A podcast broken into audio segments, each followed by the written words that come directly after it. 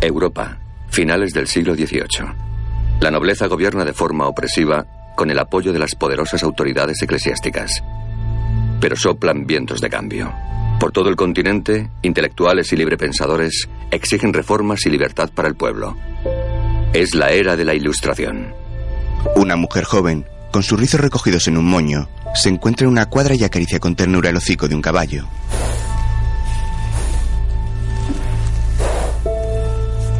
Estoy intentando recordarle. A Johan. Tengo que hablaros de él. De nosotros. De por qué hicimos lo que hicimos. La joven camina luego por un frondoso paraje junto a un río.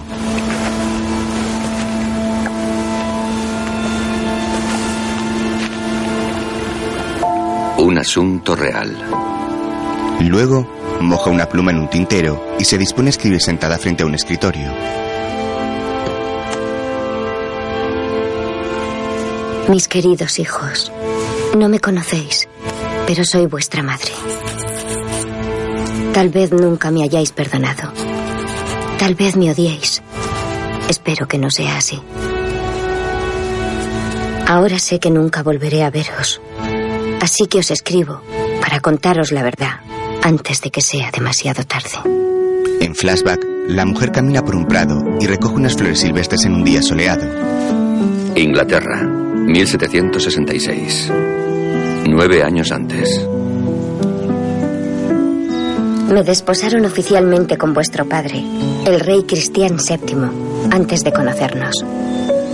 Aunque nunca había viajado más allá de las fronteras de Inglaterra, ahora era reina de Dinamarca. Una nueva vida, nuevas costumbres. Buenas tardes. ¿Damos un paseo por el parque, Majestad? Había ansiado y me había preparado para aquel día, desde que era niña. Por favor, dése prisa, Majestad. Han llegado los carruajes. Debe de tener muchísimos. Para ser reina de un país exótico y honrar y amar a mi esposo incondicionalmente. Se decía que Cristian era afable, amante del arte y la literatura, e incluso aficionado a la interpretación. No podía imaginarme un marido más perfecto. ¿Y si no le gusto? Dime, ¿y si no les gusto a ellos? Ven aquí. Ven aquí. Voy a confiarte un pequeño secreto.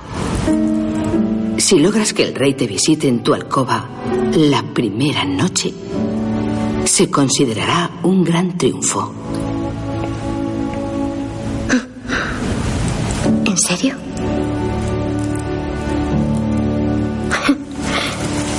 Sé que harás que me sienta orgullosa. Su madre la abraza despidiéndola con cariño. Dinamarca. La futura reina llega a su nuevo país. Unos grandes buques están atracados en un puerto y ella va sola en un lujoso carruaje que la ha recogido.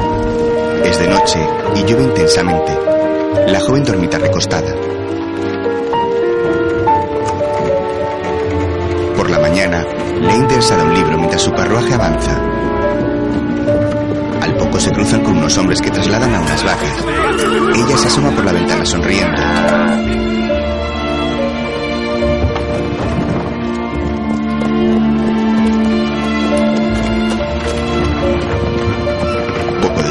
El cochero y su escolta a caballo se detienen en otro camino. Un lacayo abre la puerta del carruaje y una dama y un señor mayor la saludan en una reverencia. Majestad, soy Luisa von Plesen, su nueva dama de compañía. Él es Rebellow, el tutor personal de su majestad. Bienvenida, Majestad. ¿Desea conocer al rey? La joven esboza una sonrisa y asiente nerviosa. Baja del carruaje y avanza seguida de su dama y el tutor.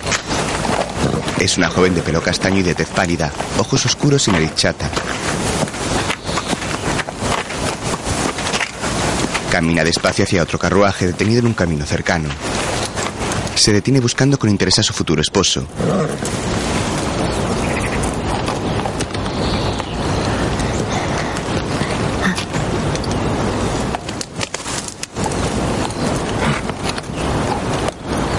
Se percata de que el rey se oculta tras unos árboles y al momento sale tímidamente.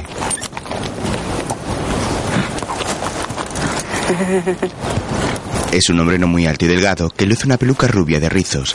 Sus ojos son pequeños y su nariz afilada. Viste con levita botonada y pantalones bombachos del mismo tono verdoso. Sobre el cuello de su camisa cae un gran lazo de gasa blanca.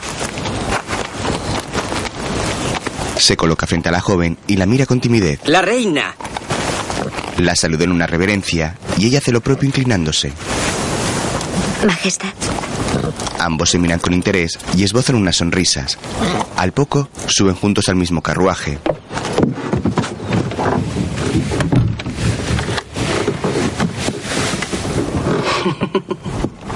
El rey Cristian se sienta frente a ella y le sonríe. Ella lo observa con respeto, dedicándole una leve sonrisa.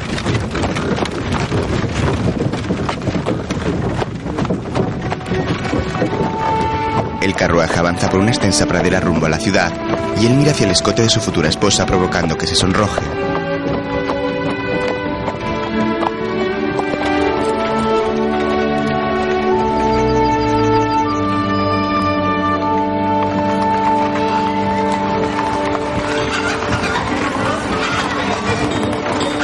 Poco después, avanzan por una calle de la capital danesa y la futura reina se asoma desde la ventana del carruaje con interés.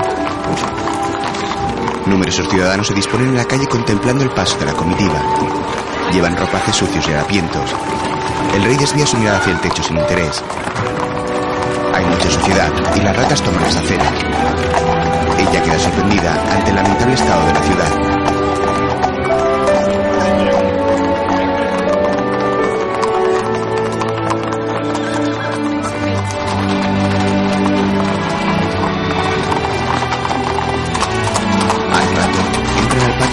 Majestuoso Palacio Real, donde guardias y lacayos forman una escalinata para recibirlos.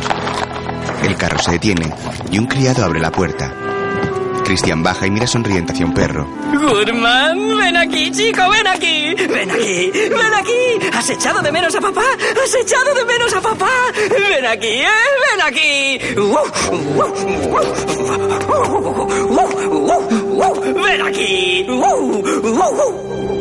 Mientras, una señora madura de pelo rubio contempla la escena desde una ventana. En la misma estancia, un joven con peluca blanca la mira inquieto. A su lado hay otro hombre sujetando un cuaderno. Alteza Real, concéntrese. ¿Para qué? Todo esto jamás servirá de nada. La señora mira al joven de soslayo y mira otra vez hacia la entrada del palacio. Más tarde, la futura reina acaricia unas elegantes cortinas y se asoma a un balcón. Está en una amplia y lujosa estancia y su dama de compañía llega. ¿Cuándo veré a Cristian de nuevo? Le verá en el banquete de esta noche. ¿Sabe dónde están mis libros? La corte los está examinando ahora mismo.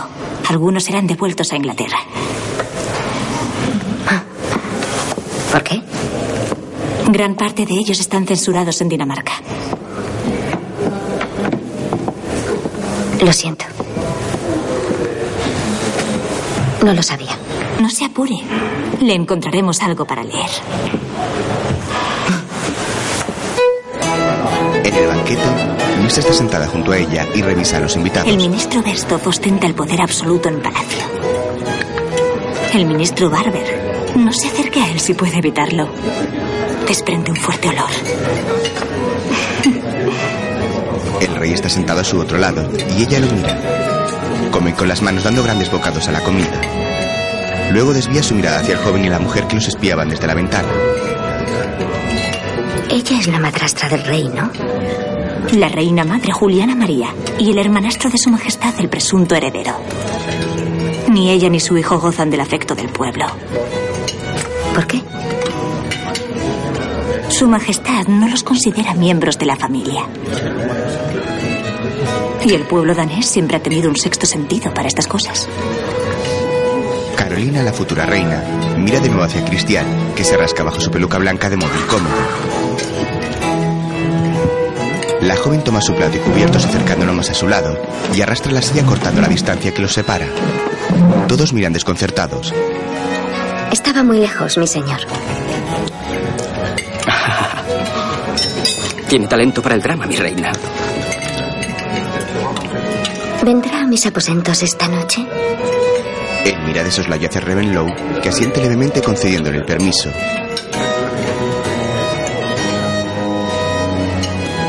Christian también asiente conforme y ella sonríe orgullosa. Repentinamente el rey se pone en pie. Ven, vamos a la prisión. Los dos solos cantaremos como pajarillos en su jaula.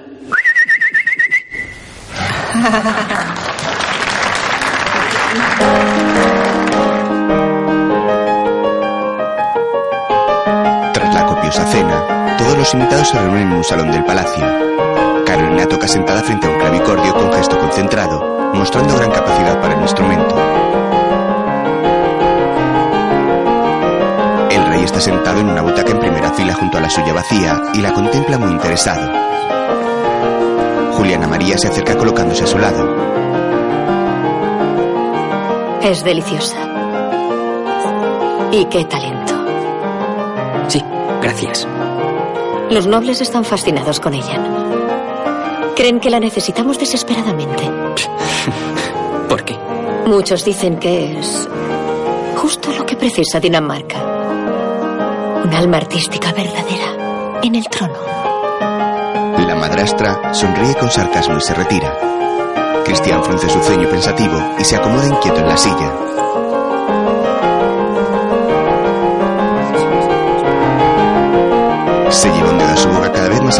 Sus ansias de poder, mientras ella prosigue su concierto tocando con dulzura. Gracias, es suficiente.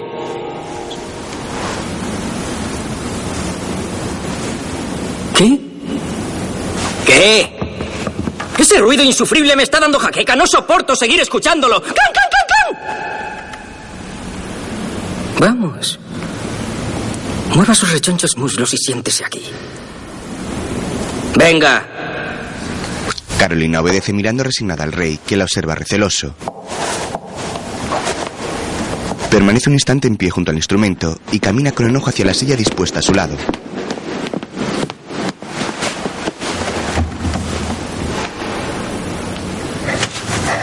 Más tarde en su habitación, llora mientras se desmaquilla frente al espejo de su tocador.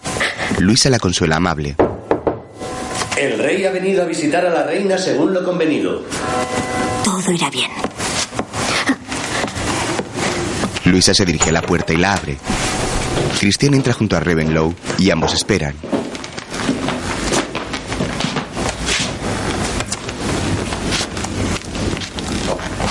La reina se adelanta unos pasos y sus sirvientes se retiran dejándolos a solas.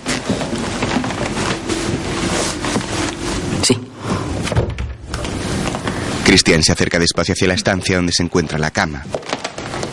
Mira fijamente a Carolina y toma asiento en el colchón.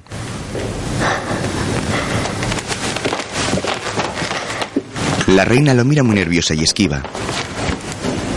Sí. Ella se dirige a la cama y se sienta a su lado.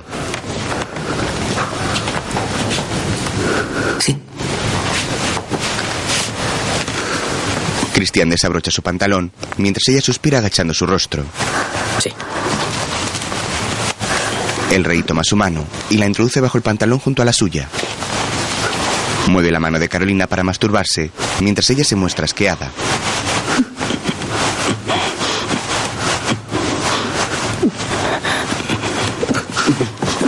La tumba sobre la cama y se coloca sobre ella a la fuerza.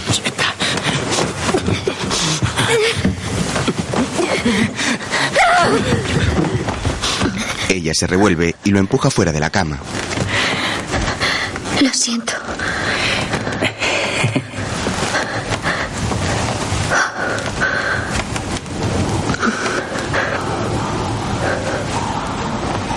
No me haga sombra.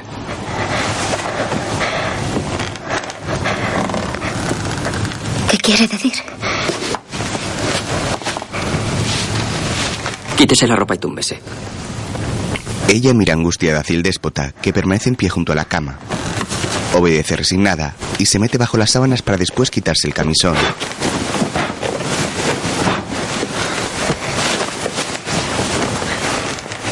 Permanece tumbada frunciendo su ceño asustadiza y el rey sopla apagando las velas de los candelabros que iluminan la habitación.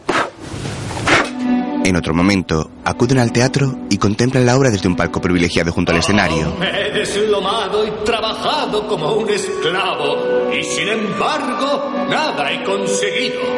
Ojalá hubiera tenido fuerzas para perdonar la conducta de Cristian. Ni a alguien, ni a alguien que ahorrase al hombre el temor a Dios. Tal es... Pero yo era aún demasiado joven para comprender lo enfermo y atormentado que estaba. Solo pensaba en que tenía que pasar el resto de mi vida a su lado. Otro día en Palacio, Carolina lo encuentra semidesnudo con una prostituta. Y comencé a odiarlo por ello. Pasado algún tiempo, se encuentra en su cama y toca su barriga mostrándose indispuesta. A los ojos de la corte, pronto mi vientre fue bendecido. Ya estabas en camino, Federico. Su Majestad desea visitar los aposentos de la reina. Lo lamento, hemos empezado una partida de ajedrez. Lleva semanas así. ¿En qué está pensando? Una vez cumplida mi principal obligación como reina, no vi ninguna razón para mantener las apariencias. Y eso lo pagaría muy caro. Un nevado día. No hace frío, ¿verdad? Cristian toma una bola de nieve y ataca a Luisa metiéndose en la boca. ¡No quiero volver a ver su repugnante rostro! ¡Está despedida, vaca! Lo siento mucho.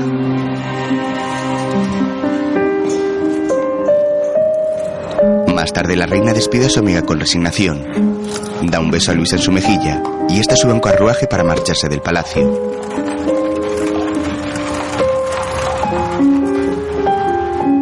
El día del parto. Vamos, vamos, tranquilícese. Una reina pare en silencio, con dignidad.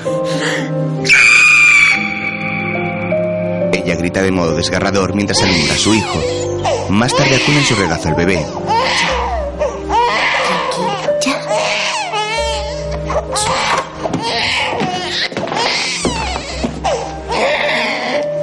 Le duele la tripa. Estoy planeando un viaje por Europa. Estaré fuera al menos un año, tal vez dos. ¿Crees que me importa que estés aquí o no?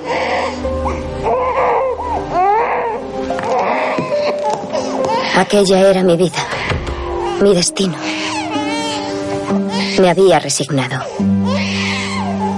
O mejor dicho, podría haber sido mi vida.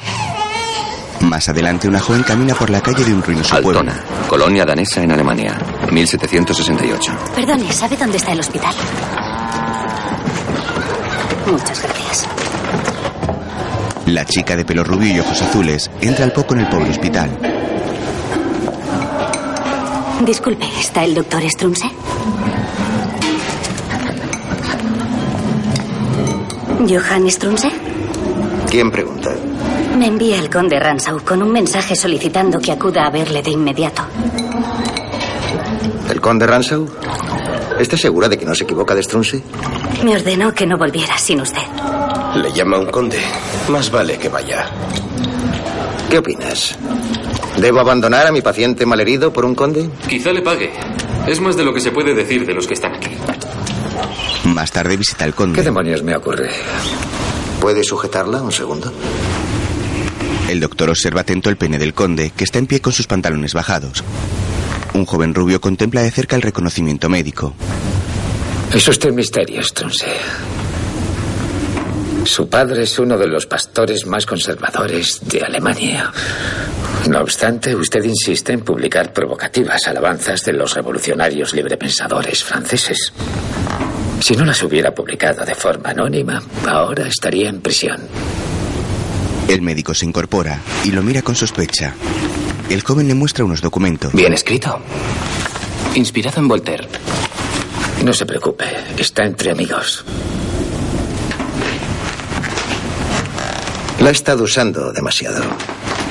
Pero estoy seguro de que las jóvenes damas de su círculo estarán satisfechas. Sí, seguro. Me gusta. ¿He terminado? Strunse, ¿qué le parecería un nuevo puesto? ¿A qué puesto se refiere? Médico personal del rey. Al rato se reúnen junto a una Aunque mesa. resulte difícil de creer, Bram y yo estuvimos en lo más alto de la corte danesa. Tan alto como para que se nos permitiera olisquear entre las piernas de las púdicas esposas de los ministros. Cuando murió el rey Federico, Berstov expulsó a todos aquellos que no gozaban de su aprecio. Y ahora estamos aquí, en el culo del mundo. Discúlpelo. Añoramos la vida en la corte. El rey está en Hamburgo, en medio de su gira por Europa. Pero han tenido que parar. Está muy enfermo para continuar. ¿Qué le ocurre? Bran señala su cabeza, aludiendo a una enfermedad mental. A la corte se le ha ocurrido la brillante idea de contratar a un médico personal que cuide del rey durante el resto del viaje. Podríamos incluir su nombre en la lista de candidatos convocados para una entrevista. Desde luego necesitará un traje nuevo. Jamás permitirán que me acerque al rey. ¿Por qué no? Porque soy un vulgar médico de pueblo. Y por lo visto no han tenido ningún problema en descubrir que soy un hombre de la ilustración. Como nosotros. Yo lo soy. Ransau solo cree serlo. No hay por qué ir por la corte proclamándolo a los cuatro vientos. Mencione a su padre, el reverendo. La corte adora esas paparruchas. Y en el caso improbable de que obtuviera el puesto, ¿qué ocurriría después? Con su posición nos metería a Bran y a mí en el círculo más privilegiado.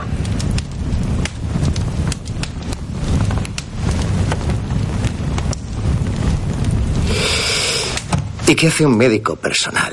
¿Sonarle los mocos al rey o...? Lamerle los pies, limpiarle el culo. ¿Qué más da? Él es el rey. El doctor Strunze mira al conde y queda pensativo. Al rato monta en su caballo para marcharse del palacio retirado de Ransau y parte al galope.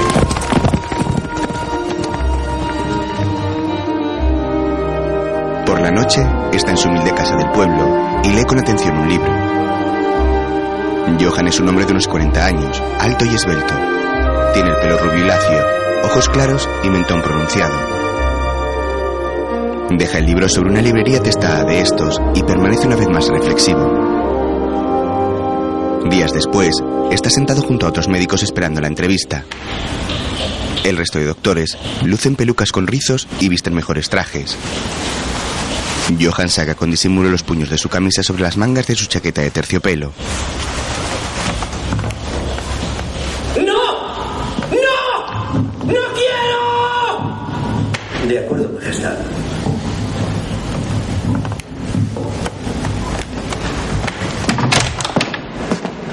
¿Johan Strunse? El médico se levanta de su silla y se dirige a la puerta con decisión. Quizá haya oído que Su Majestad sufre cambios de humor. Solo rumores. ¿Tiene alguna teoría? Se ha mostrado difícil desde la infancia, pero creo que la mayoría de sus problemas provienen de una excesiva masturbación. Puede pasar. Johan entra a la habitación.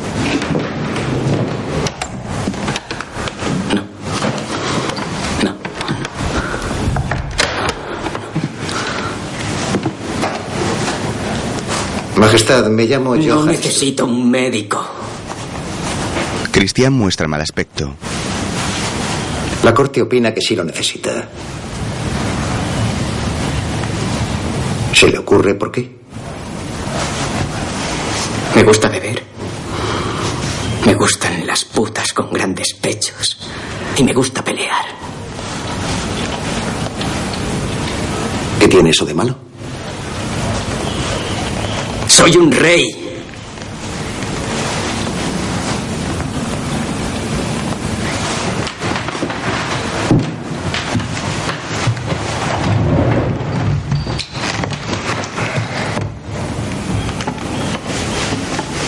¿Y si no fuera rey, qué le haría feliz?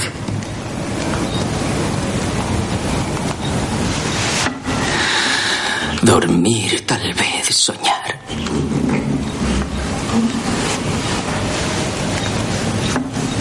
A menudo las esperanzas se truncan y más a menudo cuanto más prometían.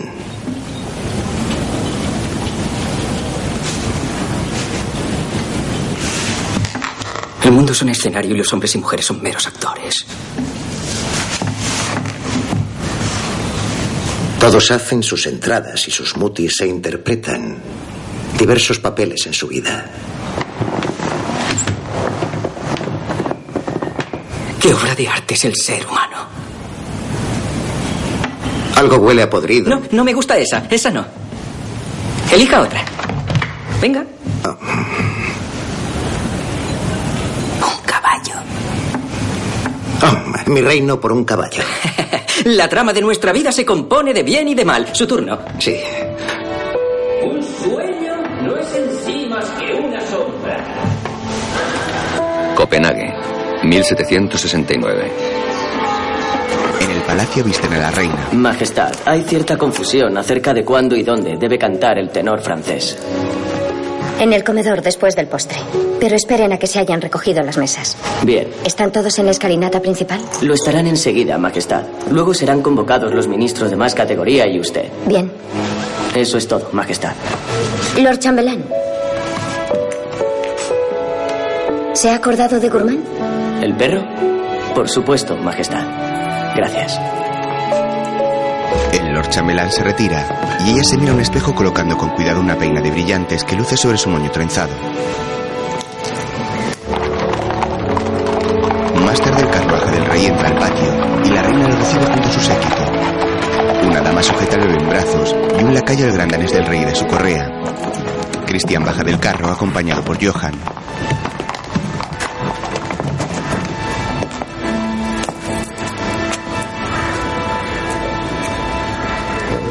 Majestad. ¿Dónde está el pueblo? ¿No ha venido nadie a celebrar el regreso del rey? Hemos pensado que Su Majestad estaría cansado después de tan largo viaje. Quiero ser aclamado por el pueblo. Tráiganlo. Traigan al pueblo ya. Si no, me arrojaré al canal. ¿Me han oído? Me arrojaré al canal. Una idea magnífica, Majestad. Un buen chapuzón le sentará bien. ¿Sí? ¿De verdad? ¿Piensas eso? Naturalmente. ¿Vamos? Sí, más tarde quizá. Ven. Toma de la mano a Johan dirigiéndose al palacio. ¿Pueden creer Luego, que su majestad ha despedido a Rebelo? ¿Su viejo tutor que ha cuidado de él desde que era un niño? Creo que el nuevo médico ejerce una mala influencia. Dicen que es un libertino amoral que arrastra a su majestad a los burdeles. ¿No va a pasar la tarde con el rey? Le está mostrando el palacio al doctor Strunse. La reina sonríe con cinismo a las damas con las que se reúne. Entre tanto, Strun se contempla desde una gran ventana de una biblioteca las vistas de la hermosa ciudad. ¿Strunse? ¿Te interesa la política, verdad? Un poco. Tienes que acompañarme hoy al consejo o me aburriré mortalmente. Más tarde, en el consejo, A mí me parece que es una sátira un tanto inofensiva, señor Gulbert. Calificar de inofensiva una sátira que se burla de la nobleza es desafortunado. ¿Qué vendrá después? ¿La corte? ¿El rey? ¿La iglesia? No soy partidario de encerrar en prisión a alguien por un poema sobre el tamaño del trasero de un noble. Una multa y la prohibición de publicar durante un año bastarán. Cristian firma el documento que le entregan. Johan está sentado junto a otros nobles y lo observa. El rey dirige su mirada Ha hacia el médico su y le sonríe. presupuesto de todo un año en solo cuatro meses. No nos dejará tranquilos hasta que respondamos. Como muestra la carta, quedó bastante complacida y nos pide que le hagamos llegar al delegado ruso una muestra de nuestro aprecio. Una gran extensión de bosques. Firme. Si no lo hacemos, el pueblo podría... No podemos consentir que unos piratas humillen a nuestra flota. 15 por tonelaje. ¿Qué es? Llevaría mucho tiempo explicárselo, Majestad. Firme. La reforma agrícola es algo que... Todos sabemos que los huelguistas deberían ir a... Y además, nuestros oficiales de Marina han decidido. Hemos tomado una decisión. El rey sigue firmando documentos manipulado por sus nobles y mira a Johan con una mueca divertida. Se levanta y se coloca frente a él. Piensan que estoy loco. A continuación se marcha de la sala y Johan sonríe. En otro Hola. momento, una prostituta abre la puerta de un burdel y saluda al ¿Qué conde Ransau y a Bran. está pasando? ¿Por qué no hemos tenido noticias suyas? Yo también me alegro de verte, Ransau. Bran, Así que ahora nos tuteamos. ¿Qué diantres hacemos aquí? ¿No estamos a la altura de la corte? pasad. Deseo presentaros a un conocido mío. Ambos entran siguiendo a Johan por el libertino local. Ransau. Bran. Majestad. Os he echado en falta. Bienvenido. El rey copula con una mujer y ellos lo saludan en una reverencia mientras sonríe. Al amanecer, Carolina despierta por los gritos del rey. Sí, se debería hacer algo. Como a las putas. Porque Copenhague siempre apesta a mierda. Mierda, mierda, mierda. Se me ha metido el olor a mierda en la nariz. Tengo mierda en los zapatos. Soy el rey de la ciudad de la mierda. La Majestad, reina baja al momento. ven a beber con nosotros. ¿Te parece correcto emborracharte en burdeles y armar escándalo todas las noches? ¿A la vista del pueblo? Majestad, estoy seguro de que el pueblo no se... No me interesa su opinión, doctor Strunse. Cristian, Mis disculpas, madre.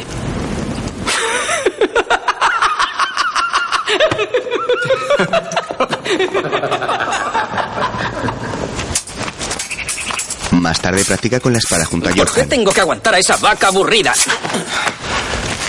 El mundo está lleno de princesas y a mí me ha tocado una que siempre está de mal humor.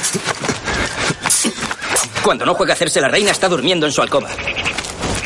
¿Ha pensado que quizás esté enferma? Pues claro. Debe de estar enferma. Nadie puede ser tan aburrido. Sí, atiéndela, Strunse. Bueno, no creo que la reina me aprecie. Pero alguno de los médicos de la corte... ¿Los médicos de la corte? No, no, no, no, no. La verás tú. Haz que sea divertida. Quiero una reina divertida. La enviaré a tus habitaciones. La reina visita los aposentos del doctor, que guarda su instrumental en un maletín. El pequeño Federico está junto a su madre. No le encuentro nada malo, Majestad. podría habérselo dicho yo. El problema es su espíritu, Disculpe. su estado de ánimo. Está irascible. ¿Toma el aire?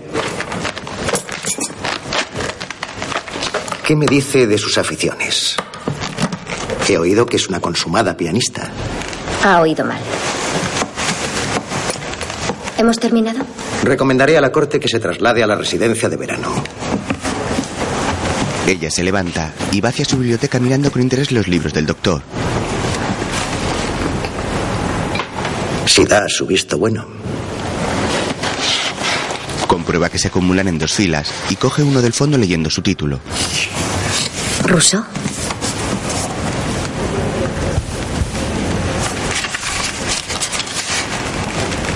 El hombre ha nacido libre y por doquiera está sujeto con cadenas.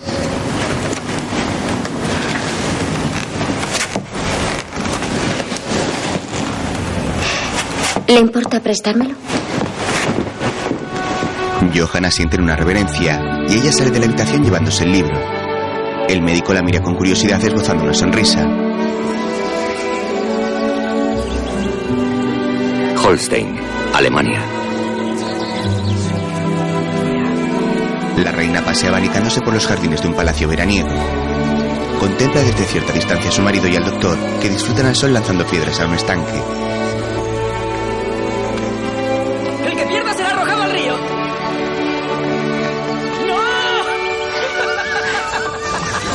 Carolina sonríe afable observando los juegos de ambos. séptimo, damas y caballeros. Fija su mirada en Johan, esbozando una leve sonrisa. Y ve como el rey imita los movimientos de su adorado médico. Más tarde se reúnen en un salón. Dicen que se avecina una epidemia de viruela en Copenhague. ¿Qué opina esto? Sí, sí, lo he oído. Confiemos en que sea leve. Johan toma una copa y bebe un trago. Busca entre los invitados a la reina que está solas en un balcón y lo mira dedicándole una sonrisa. Él sale acercándose a ella. ¿Se ha propuesto cautivar a todos nuestros nobles, Strunse? Tal vez debamos nombrar más.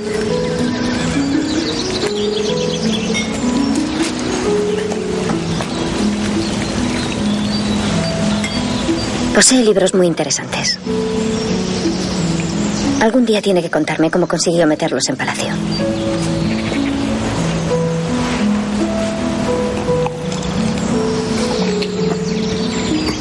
¿Monta, Majestad?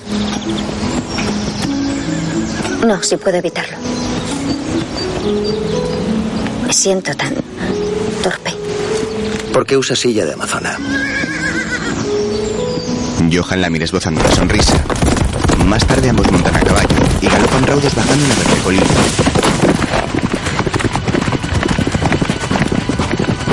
Carolina monta con silla vaquera y sonríe sintiéndose libre. Sujeta fuerte sus riendas y galopa junto al doctor en un caballo tordo. Él monta un equino chocolate con las crines negras y la mira sonriente.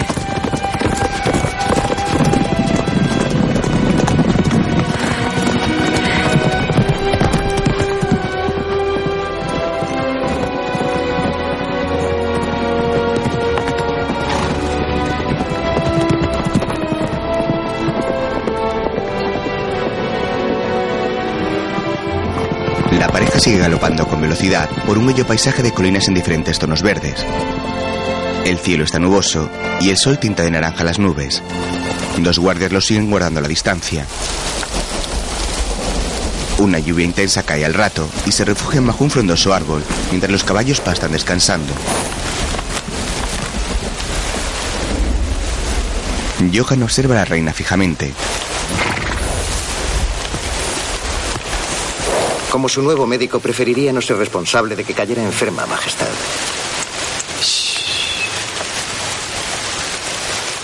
Me recuerda a Inglaterra.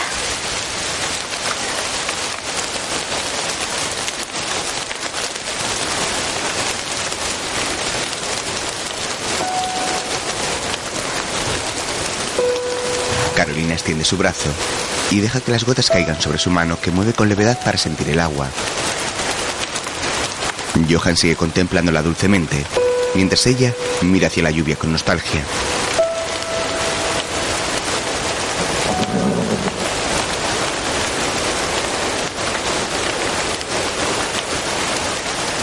La reina finalmente se gira y Johan agacha su rostro tímidamente. Más tarde regresan por un camino Locke vallado. Son excelentes. Pero algunas ideas de la ilustración son un poco extremistas. ¿No cree? La propuesta de Rousseau de abandonar la civilización y vivir en los árboles. Él es consciente de que eso no es posible. Sin embargo, Coincido en que algunas normas de la sociedad impiden a las personas vivir su vida. ¿como cuáles? La religión, el matrimonio. Lo que nos prive de nuestra libertad personal. No tenga hijos, Strunse. No entra en mis planes. ¿Qué querría hacer? Viajar y ver lugares que solo conozco por los libros. Estaría bien vivir así. De pronto se detienen y miran acongojados hacia una mujer que llora desolada. Está junto a un hombre que yace boca abajo en ¿Qué unos es maderos. Un potro de tortura. Johan baja de su caballo y se acerca despacio hacia la campesina. No tenga miedo. No te... La mujer huye asustada y él mira hacia el hombre atado y ensangrentado. ¿Está muerto? Sí. Johan se dispone a bajarlo del potro. Lo castigó su amo.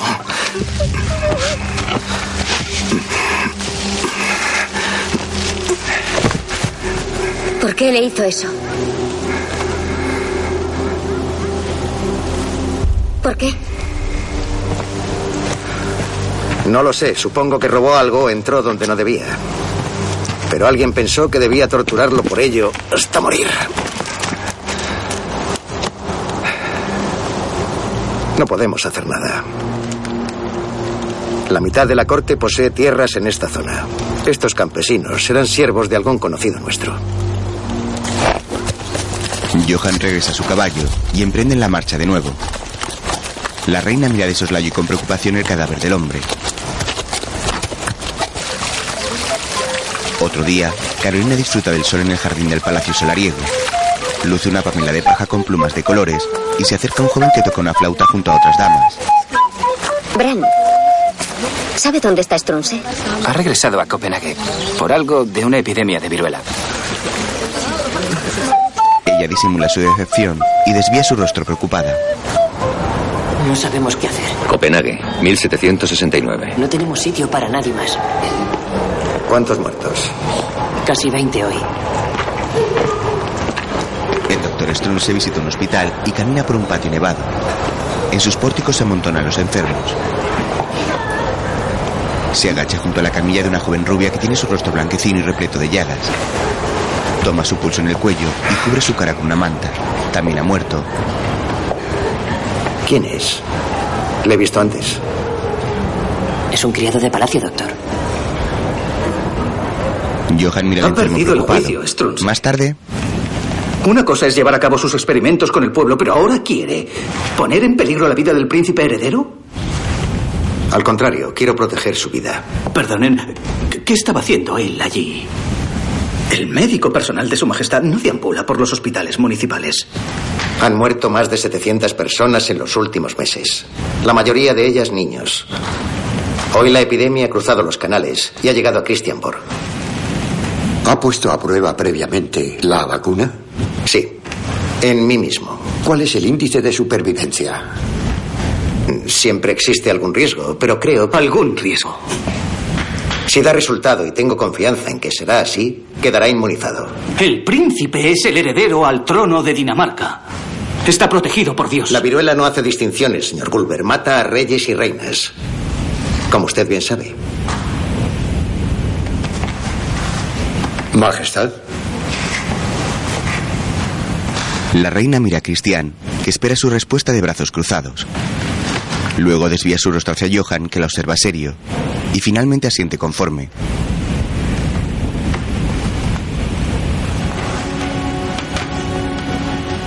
Los nobles se miran entre ellos resignados sin estar de acuerdo con el médico. Más tarde, Strun se prepara instrumental en una habitación para aplicar la vacuna al pequeño príncipe. Carolina lo mira preocupada y Cristian está a su lado mostrándose indispuesto. Madre, ¿podemos irnos? Al rato los reyes esperan fuera en un sofá y Johan sale. Querido Strunce, siéntate con nosotros. El médico obedece y toma asiento junto al rey. Cristian agarra de la mano a su esposa, que permanece preocupada. El rey se muestra nervioso y mueve su cabeza para crujir su cuello.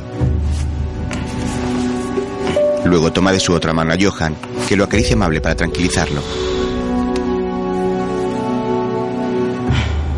Los tres quedan en silencio y el doctor mira a la pareja preocupado. Es increíble. Más tarde Carolina acaricia el pelo rubio de su hijo que está sano en su cama. Gracias, Dios mío. Dios no ha tenido nada que ver. Es algo fantástico. La verdad es que ha sido una sorpresa. ¿Cuántas vidas podría salvar su método? La mayoría, si se hace bien. Es un alivio. Sí, es un gran avance. ¿Y a qué esperamos? Y la reina están muy contentos. ¿Se ríe de mí? No, pero no es a mí a quien debe preguntárselo. Sí, está fuera de peligro. Otro día en el consejo, Y también está la propuesta de Su Majestad la Reina de que la Corte administre la vacuna contra la viruela en los hospitales municipales. Lo hemos estudiado a fondo, pero los gastos... No diga más, ya tenemos suficientes gastos. Informe a Su Majestad de que tendremos en cuenta su propuesta más adelante. tras conocer la noticia, la reina se dirige a sus habitaciones caminando con paso firme. Una criada abre la puerta y ella entra quitándose un pañuelo que lanza al aire enojada. ¿Qué es eso? Disculpe, Majestad. Carolina toma de una mesa un paño de cuero atado con unos cordeles, mientras la criada sigue limpiando el suelo. Luego se sienta en su escritorio para comprobar de qué se trata el misterioso paquete que alguien le ha dejado. Al abrirlo, encuentra unos escritos. Los hombres libres.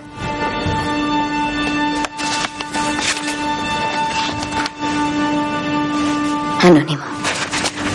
La luz de la razón.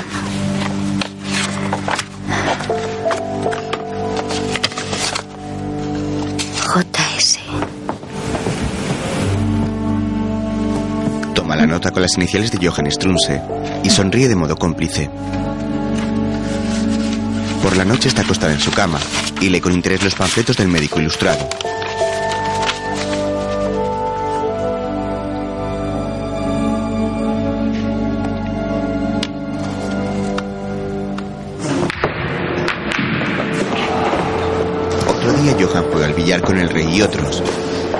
Está sentada en la misma sala junto a otras damas y lee un libro.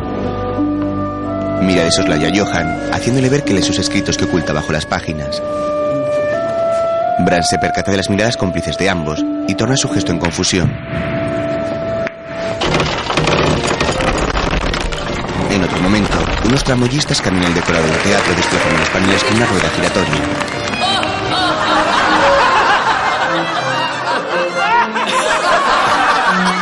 Johan se ríe con la comedia, sentado en el palco junto a Cristian. Mis ayudantes de cámara no pueden limpiar solos las habitaciones. La reina está en un palco frente a ellos junto a sus damas y sonríe divertida. Johan la mira enamoradizo. Al fin de la obra, el conde Ransau se acerca con una dama a la reina. Mientras el rey juguetea con los actores. Permítame que le presente a Madame Sophie Libernet, Majestad, es un verdadero honor conocerla. la luz de mi vida. Mientras, Bran y Johan los miran desde el palco. cuando está con ella? Ella solo va tras su dinero. Su familia acaba de perder toda su fortuna. Mientras él sea feliz. Sí, los hombres tienen una extraña habilidad para olvidar la razón ante jóvenes hermosas. La muerte de Arturo. ¿Lo has leído? Tomás Mallory. He oído hablar de él. Un caballero del rey Arturo, Lanzarote, traiciona al rey con la reina Ginebra. El rey lo descubre, ordena que ambos sean ejecutados y el reino se desmorona.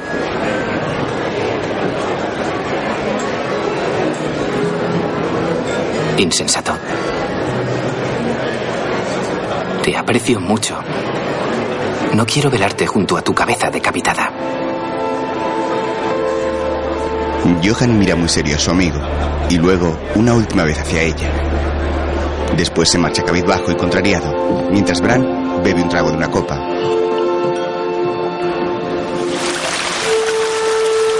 En otro momento, Strunz lee un libro sentado en un banco a la orilla de un riachuelo. Al momento la reina llega al idílico lugar de entre unos árboles.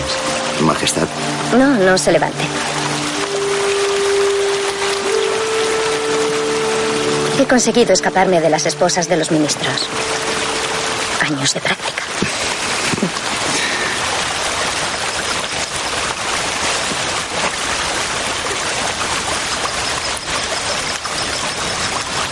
¿Cree que alguna vez seremos libres? Las personas, la humanidad.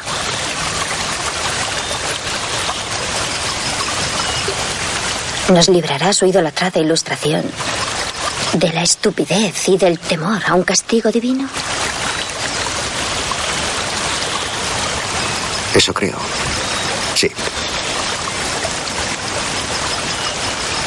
La generación de Federico portará el estandarte de un nuevo amanecer.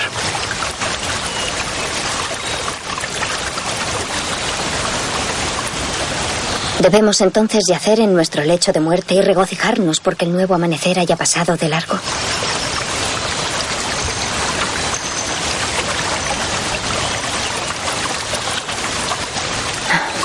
Todas sus fantásticas ideas se quedarán sobre el papel.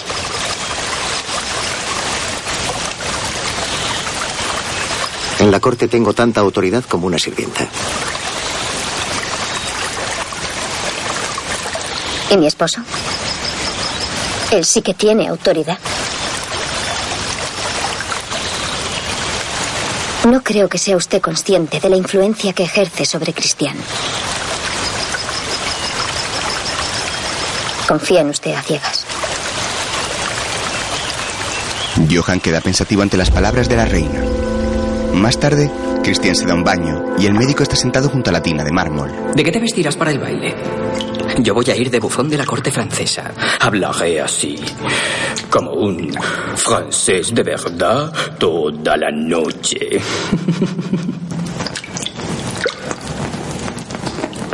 Recuerda que me dijo que todos piensan que está loco. Tiene gracia. Yo no creo que lo esté. Creo que algunas personas se hallan tan atrapadas por su destino que se esconden en el interior de su mente.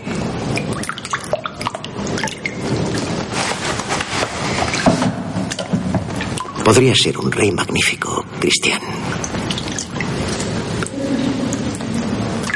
Podría cambiar las cosas si se atreviese a usar su poder en el Consejo. No entiendo de esas cosas, no puedo. Claro que puede. ¿Cómo? Haciendo lo que más le gusta. Actuando.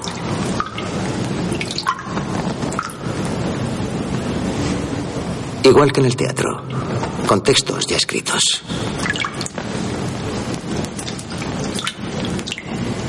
¿Tendría que actuar?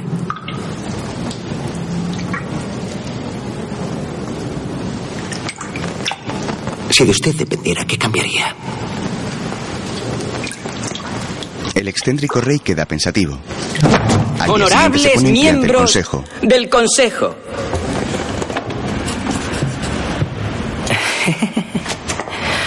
Em, el hedor de la ciudad no volverá a contaminar nuestras refinadas y nobles narices, ni el pueblo volverá a asfixiarse con la pestilencia de sus propios desechos. Yo, Cristian VII, en el día de hoy declaro la guerra a la mierda. A partir de hoy quiero que se triplique el número de alcantarillas en las calles. ¿Y de dónde ha pensado sacar el dinero? Sí, sabía que me lo preguntaría. El dinero se reunirá mediante un pequeño recorte en las pensiones de aquellos que obtienen rentas de sus tierras y que por lo tanto no necesitan una pensión.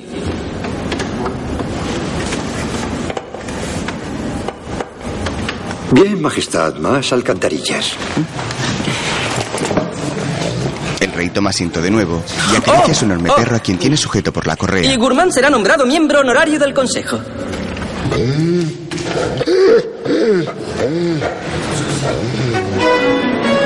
Los nobles se miran con extrañeza.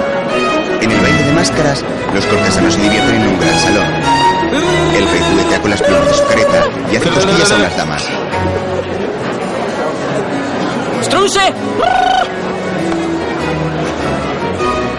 Saluda al médico con una divertida mueca y este le sonríe.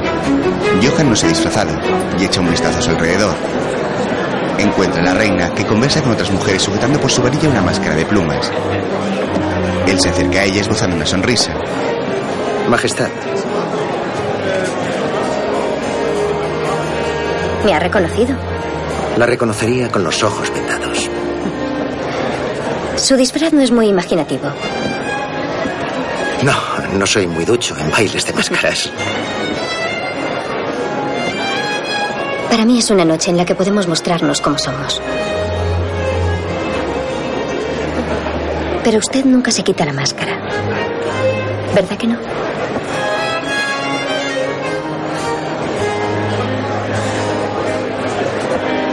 Majestad. ¿Me concede el honor? Le ofrece su mano para el baile y ella posa la suya sobre este iniciando los primeros pasos de la danza popular.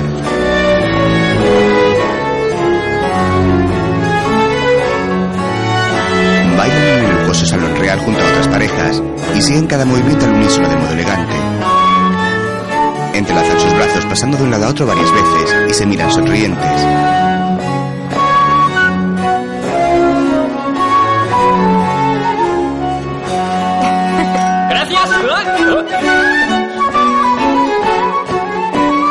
El rey llega y bebe una copa bailando solo entre las parejas de modo jocoso.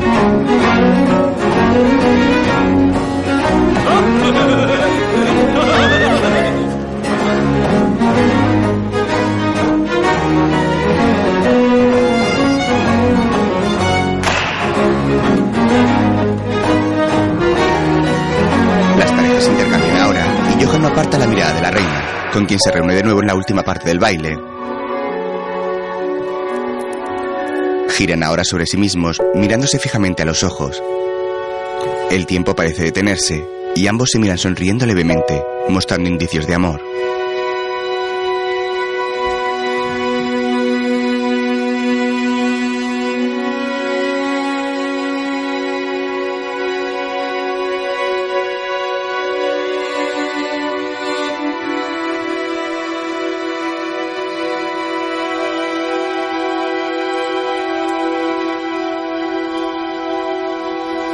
Johan la mira sus labios conteniendo el beso y la reina se sonroja percatándose del enamoramiento.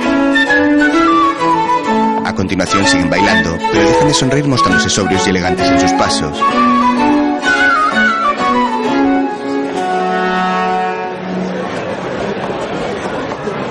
Al finalizar el baile, él le hace una reverencia para retirarse.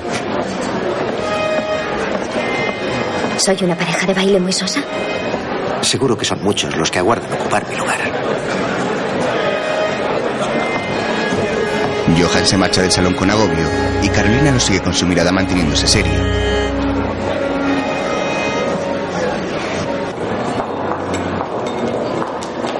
Poco después, el doctor se encuentra apartado en una sala en penumbras de la planta superior.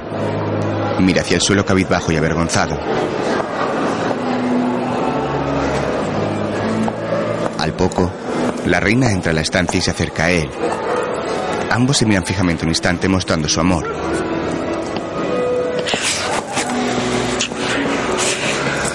Johan la besa en los labios de modo apasionado y se oculta junto a la puerta.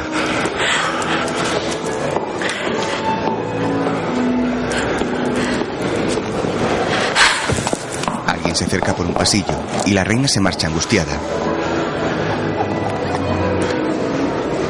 Él agacha su cabeza arrepentido y al poco se esconde en un despacho. El rey está solas en el mismo y lo mira con sospecha sentado con los pies sobre una mesa. ¿De dónde vienes? Cristian, He tenido una idea. ¿cuál? ¿Qué opinas de carruajes vacíos que recorran las calles recogiendo a las personas demasiado ebrias para volver a sus casas? Sí. ¿Por qué no? Sí.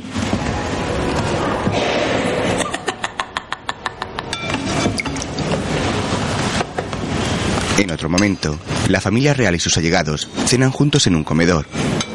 Los reyes están sentados presidiendo la mesa uno junto a otro y Cristian mira a su mujer. ¿Nos leerás esta noche, madre? No, me retiraré temprano. Johan está junto al rey y la mira de soslayo buscando su mirada cómplice.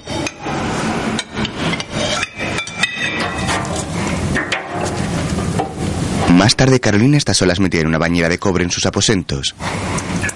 Mira al frente con gesto reflexivo.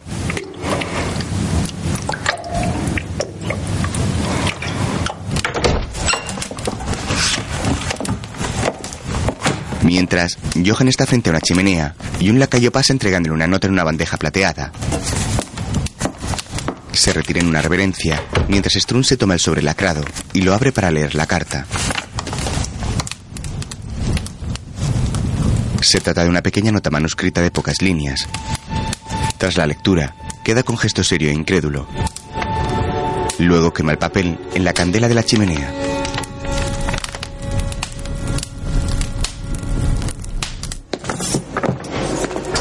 Al momento sale de su habitación y entra en la cocina, donde algunos criados preparan comida. Se dirige a una pequeña puerta que hay al final de la misma y la abre entrando mientras un cocinero de raza negra lo mira fijamente.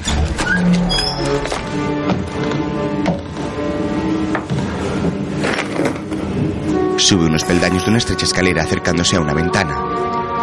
Levanta una piedra que hay sobre el quicio y allí encuentra una llave.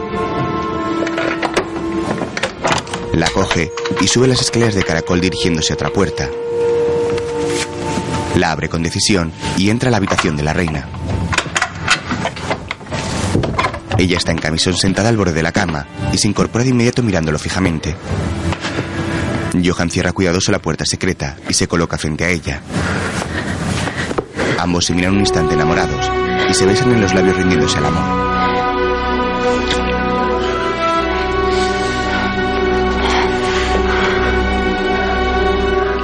La reina acaricia la espalda del doctor levantando su blusa mientras él le ayuda a desvestirse.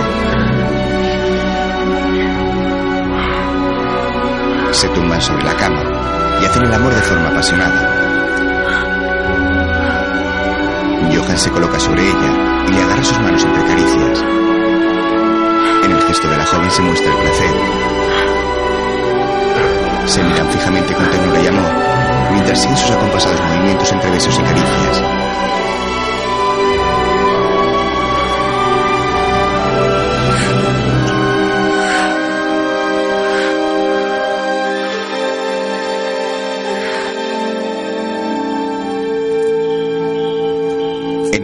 Presente.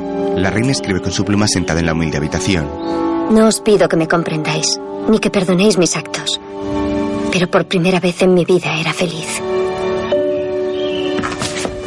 ¿Deben los pobres pasado, niños no deseados ser arrojados a las cloacas o asesinados?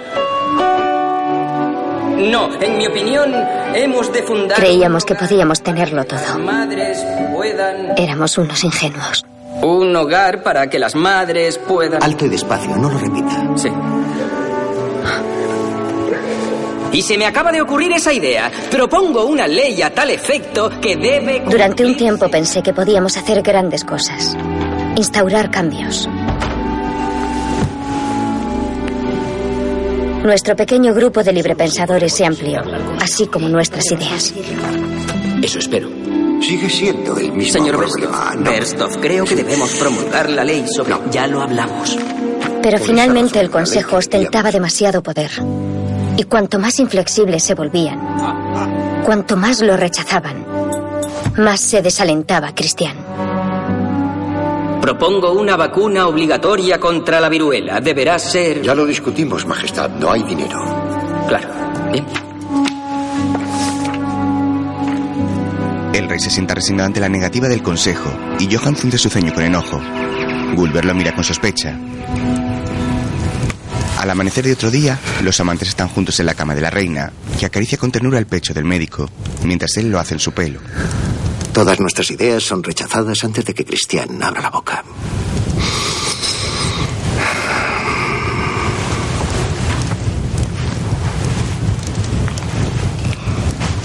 ¿Y si tuvieras un puesto en el Consejo?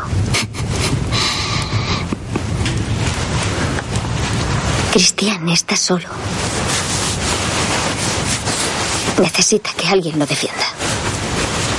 Sin duda sería nombrado por unanimidad. Hablo en serio.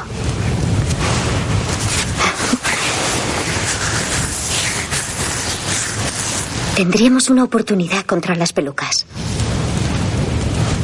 No es tan fácil como proponer la mejora del alcantarillado. Berstov se está haciendo viejo. Muchos de sus ministros ya no le son tan leales como antes. Ella se coloca sobre él, que sonríe con picardía.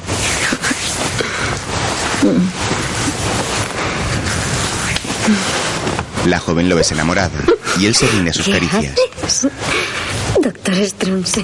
No hago nada. Mientras uno de sus ministros se reúne con Juliana María. Vacunas contra la viruela, hogares para niños no deseados. Prácticamente recompensa a las mujeres libertinas. Repulsivo. Me preocupa el carácter de sus propuestas. Su origen. La vacunación fue idea de la reina. Desea desesperadamente ser el ángel de la guarda del pueblo. Creo que es el alemán. Me han llegado preocupantes rumores sobre Strunze desde Altona, pero carezco de pruebas. Sin embargo, su influencia se extiende hasta las colonias.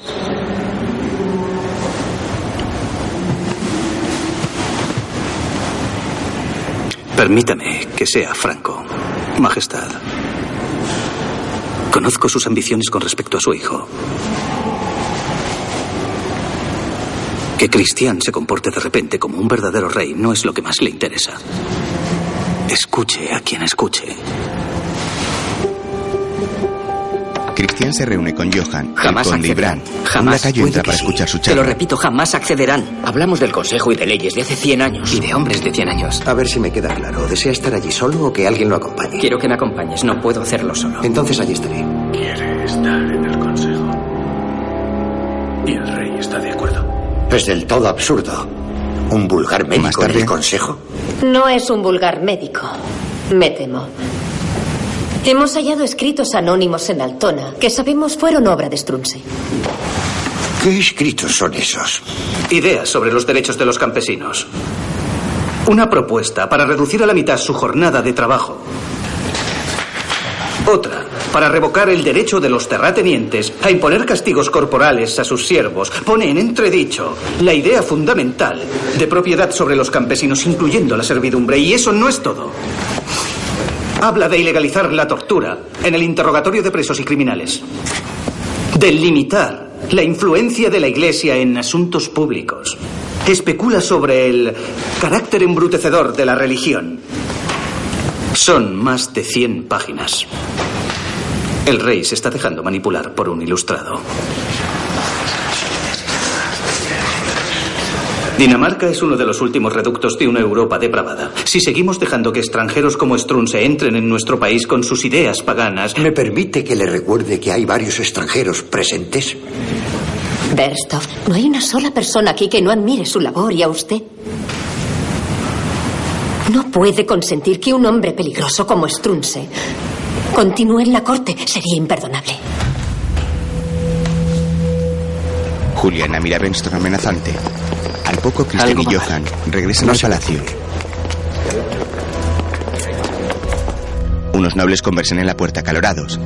Más tarde el consejo se reúne y el rey está sentado en su butaca junto a Bensto.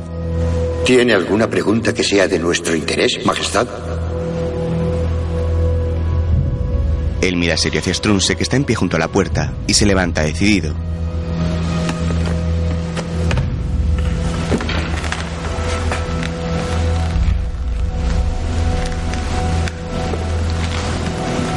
He llegado a la conclusión de que es hora de introducir sangre nueva en este honorable consejo. Nuevas ideas para nuevos tiempos, por así decirlo. Deduzco que ya ha encontrado al candidato perfecto en la persona del doctor Strunze. Puede sentarse, Majestad. Es totalmente inadmisible. Mi señor, ¿me permite? No tiene derecho a hablar ante el consejo. ¿Por qué es tan peligroso permitir que un ciudadano hable de las aflicciones de la gente corriente? Conocemos muy bien sus perniciosas ideas. Siéntese, Majestad.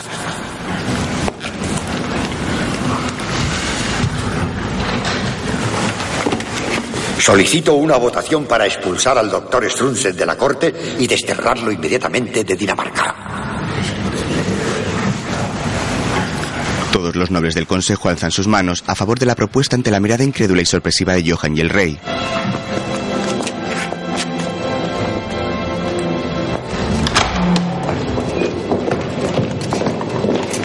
Unos guardias reales entran al salón para llevarse detenido a Johan. No, no, no, no, no. Cristian solloza alterado y de pronto se levanta furioso. Soltadlo.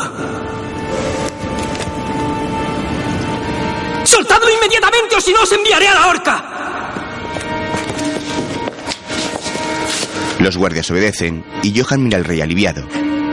Los nobles quedan perplejos ante la actitud y Benston los mira extrañado. ¡Yo soy el rey!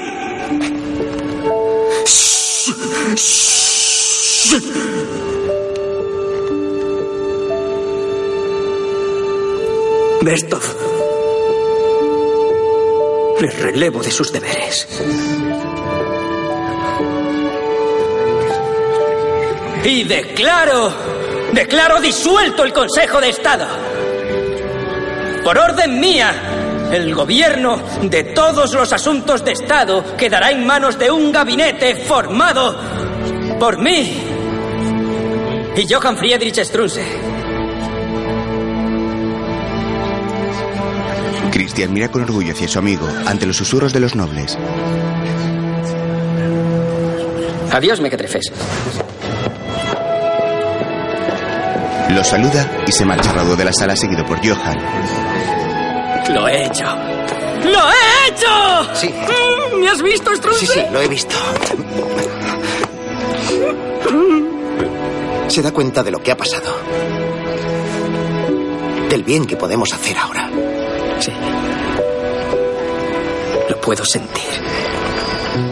Cambios.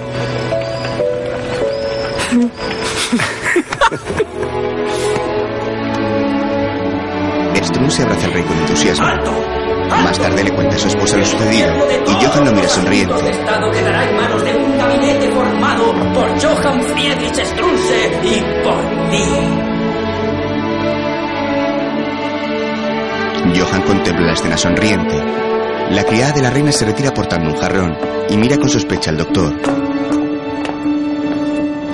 Poco después, unos lacayos cargan con un baúl con las pertenencias de Benstoff, que sale tras ellos mostrándose abatido. Sube un carruaje para abandonar el palacio. La criada sale a la compra y lo mira desconcertada. Al poco mira hacia unos ciudadanos que leen incrédulos un mando real colgado sobre un muro de la calle.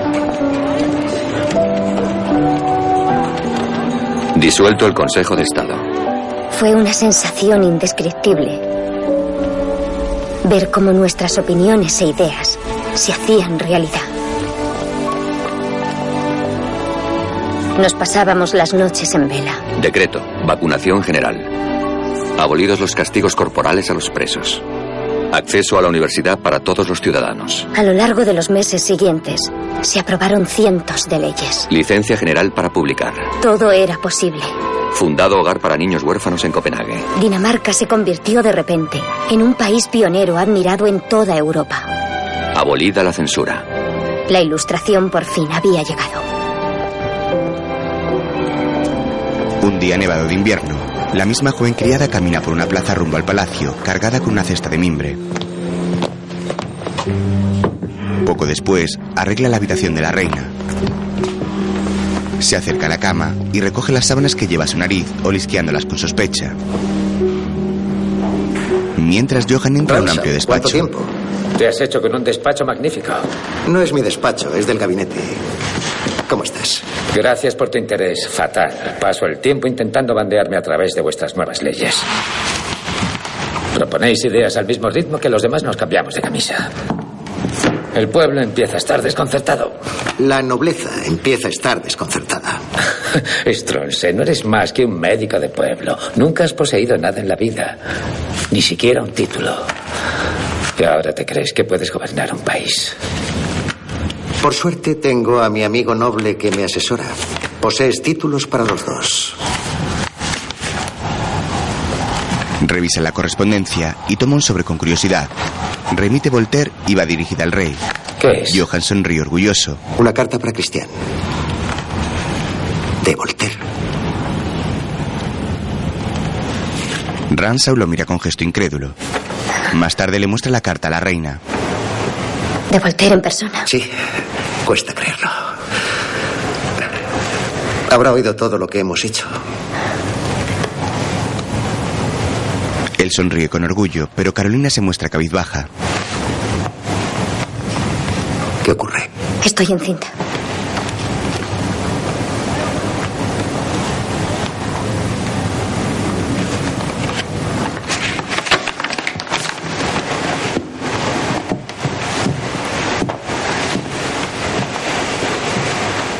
¿Te das cuenta de lo que significa?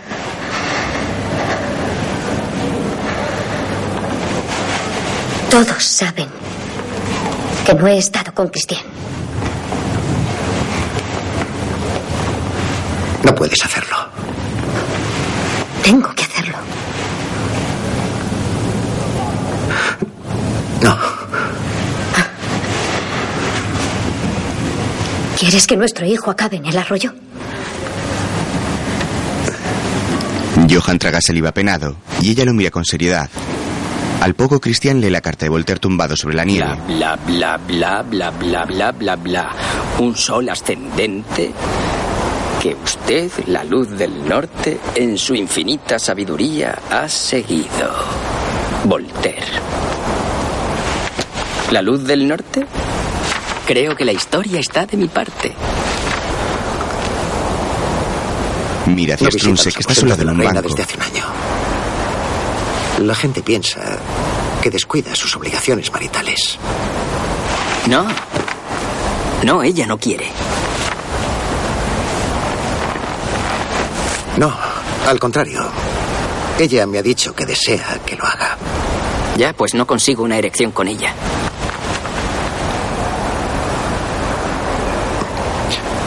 Piense que sigue actuando. Christian permanece pensativo y se muestra preocupado. En otro momento, cenan con invitados en un comedor He de palacio, decidido retomar mis visitas a la alcoba de la reina a partir de esta noche. La reina madre y su hermanastro miran atónitos hacia Carolina, que permanece impasible junto a Cristian. Por la noche lo espera en su habitación y un lacayo abre la puerta.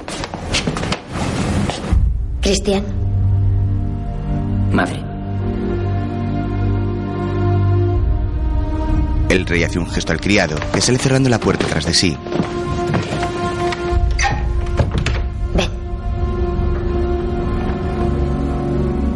Mientras los reyes permanecen juntos cumpliendo con sus obligaciones maritales, Johan está sentado en una butaca con gesto serio. Apoya un pulgar sobre sus labios y mira al frente con celos e impotencia.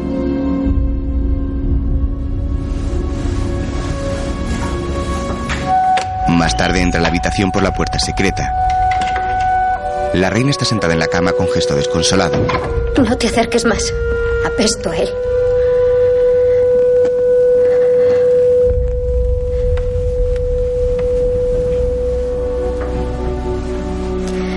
Debemos vernos lo menos posible a partir de ahora. Por el bien del niño.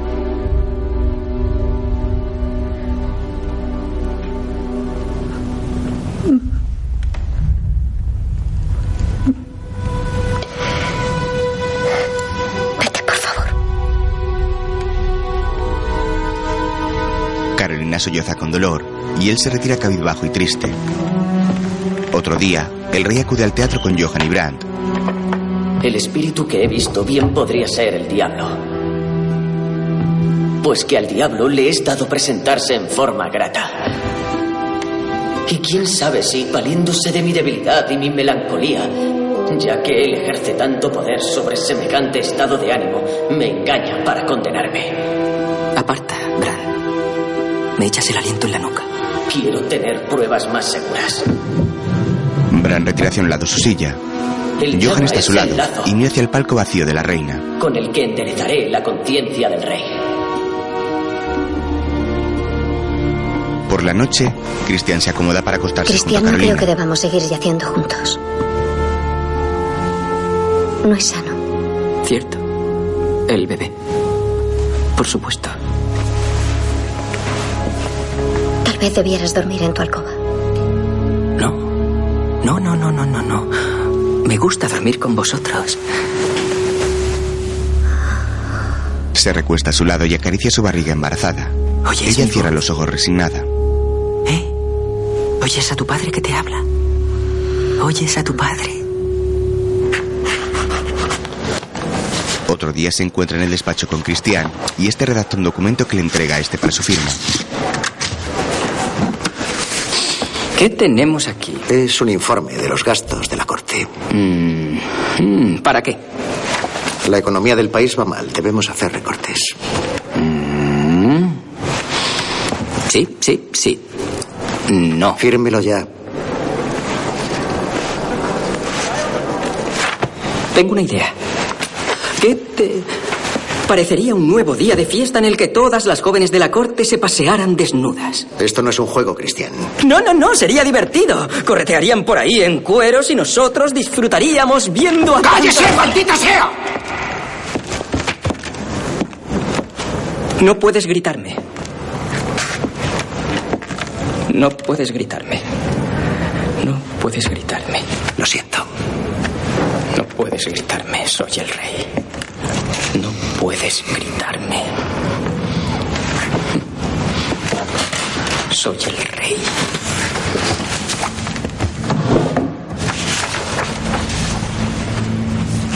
Johan abre un cajón y saca otro documento para proseguir el trabajo. Lo lee concentrado y se levanta con Cristian, decisión. mire esto.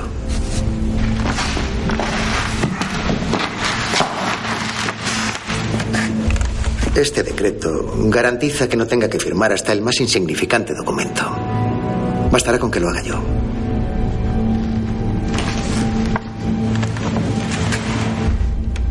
¿Ya no necesitas que firme las leyes?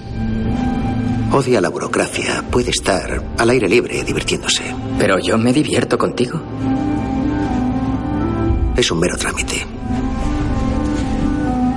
Podemos hacer cosas mejores cuando estemos juntos. El rey toma el documento y reflexiona un instante.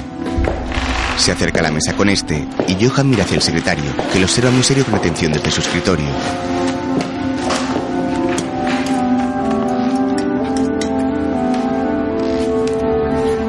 Finalmente Cristian toma la pluma y firma con su nombre. Coge el papel y sopla para secar la tinta. A continuación, mira hacia Yo, Strunse con Cristian, te nombro rey de Prusia. ¡Bum!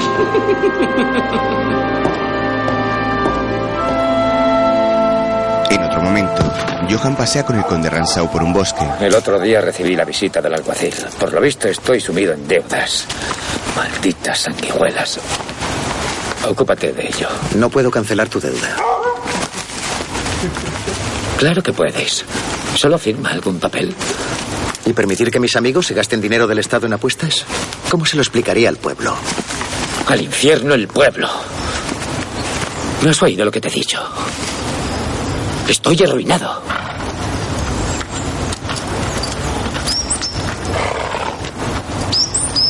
Sophie va a abandonarme. Lo noto en su mirada. Ha dejado de sonreírme. Puedo prestarte dinero. ¿Cuánto necesitas para calmarlos?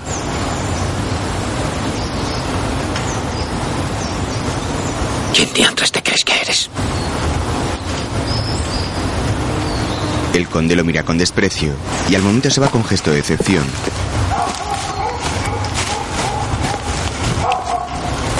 Johan permanece serio y al poco lo sigue abandonando el bosque.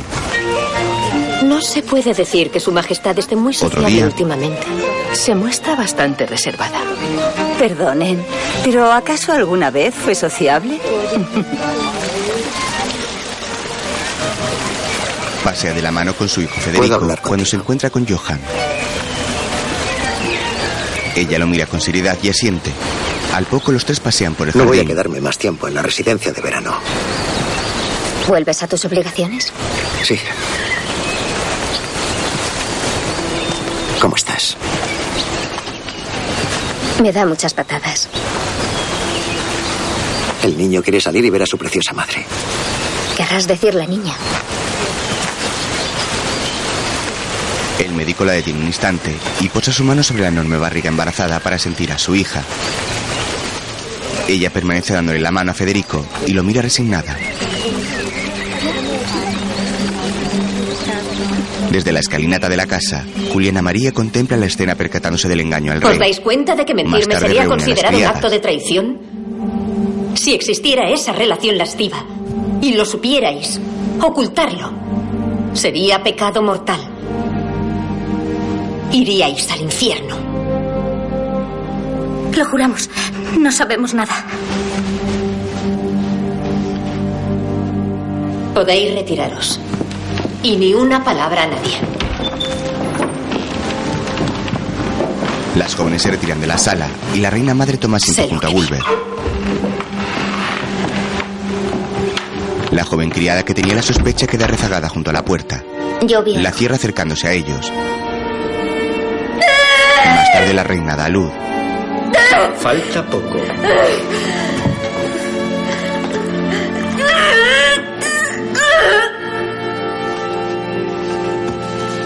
Mientras tanto, Johan se reúne con el rey y el secretario en el despacho y disimula su preocupación por ella. ¿Por qué se han interrumpido las obras? No tenemos dinero hasta que cobremos los impuestos. Los tejados se pudren. Los cambios cuestan dinero, no podemos costearlos. Habrá que echar mano de las concesiones a la nobleza.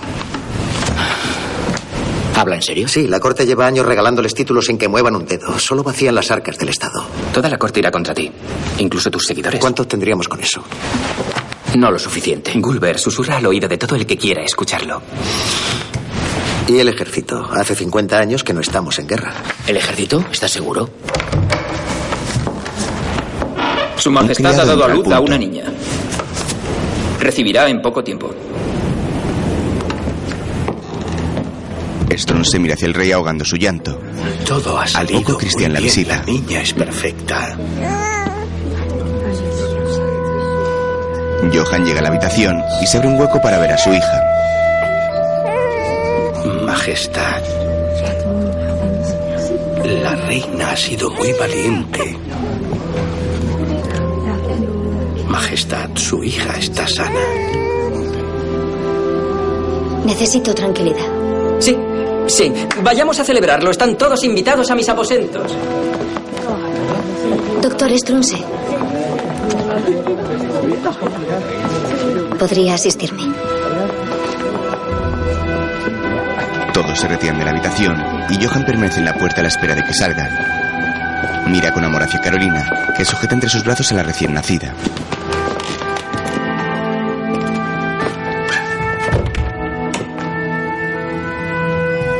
Un criado cierra la puerta dejándolos a solas y ella levanta su mirada hacia él con ternura. Johan se acerca despacio a la cama y se sienta a su lado con gesto feliz a la vez que triste. La reina le entrega con cuidado al bebé que él toma entre sus brazos. Luisa Augusta. Luisa Augusta. Carolina lo mira apenada y se acerca despacio para besarlo entre sollozos de impotencia.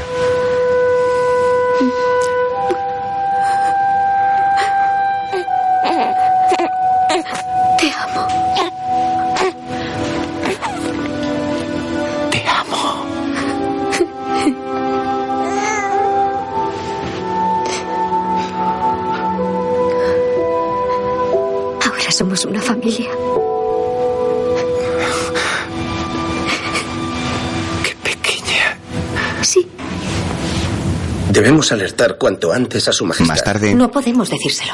No directamente. ¿Propone que lo ignoremos? No, solo sugiero no involucrar a Christian. Los recientes sucesos arrojan serias dudas sobre su estado mental. Ya no presta un buen servicio al pueblo.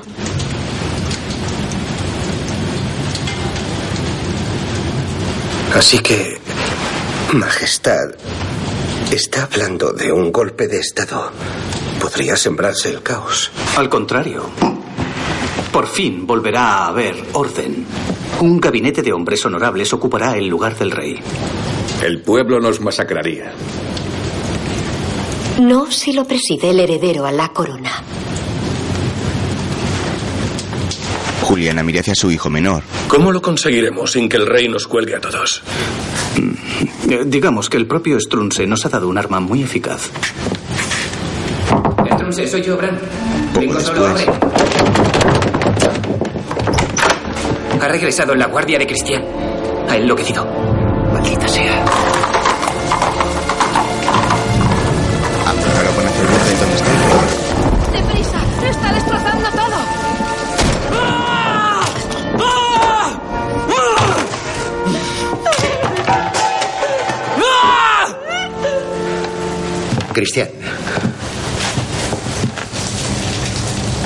Rey de Prusia.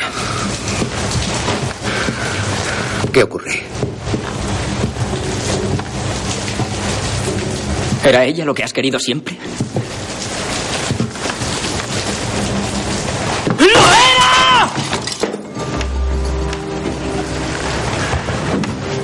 ¿Es cierto? ¿La niña es tuya?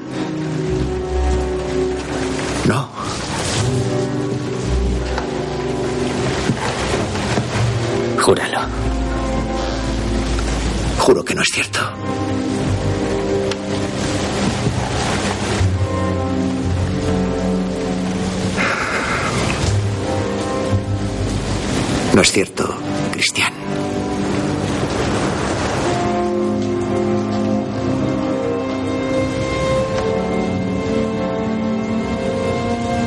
Entonces, ¿por qué alguien lo iba a escribir? Johan permanece mirando con seriedad al rey, intentando ocultar su culpa. Luego Cristian sale para montar en su caballo. ¡Déjame en paz, imbécil! ¡Arre! ¡Vamos! Esto es lo que ha leído. Lo han repartido por toda la ciudad.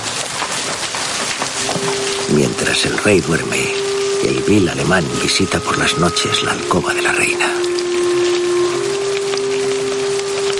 Johan lee la octavilla que se empapa bajo la lluvia y se muestra preocupado. Más tarde, Carolina tiene en brazos a su hija y la acompaña en el rey Strunse. Nos la van a quitar. Johan mira con rabia hacia la niña. Poco después, Gulber está en la capilla a solas. Strunse abre la puerta furioso y entra. Es raro verle por aquí. Pero nunca es tarde para pedir la absolución. Ni siquiera para pecados como los suyos. Considere ser relevado de su labor en la corte. Están recogiendo sus pertenencias. No puede. He sido nombrado Yo por... puedo hacer lo que se me antoje.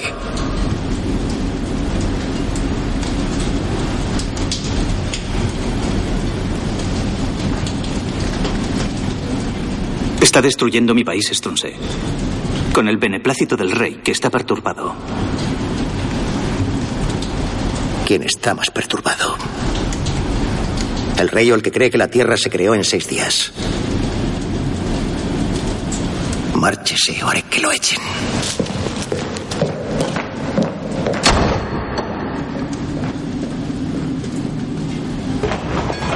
No me gusta que se difundan mentiras por la ciudad. Otro día, Debe permanecer en el interior de Palacio. ¿En Palacio? No, me aburro. Lo sé, y por eso le he preparado una sorpresa. Cristian, le presento a Moranti. ¡Qué aspecto tan gracioso! Escapó de un traficante de de la esclavos holandés y por lo visto se coló en nuestras cocinas. ¡Qué raro! Creo que será un buen paje.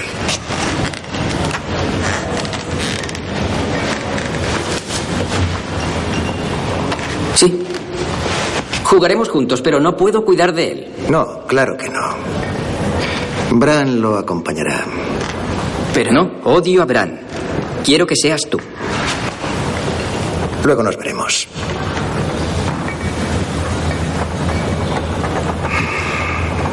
¿Por qué no le enseña el palacio a Moranti?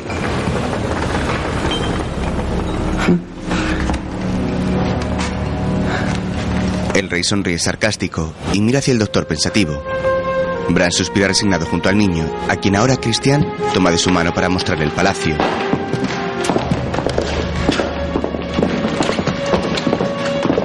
Bran los acompaña y el rey se gira para mirar hacia Johan, que queda solas en el salón.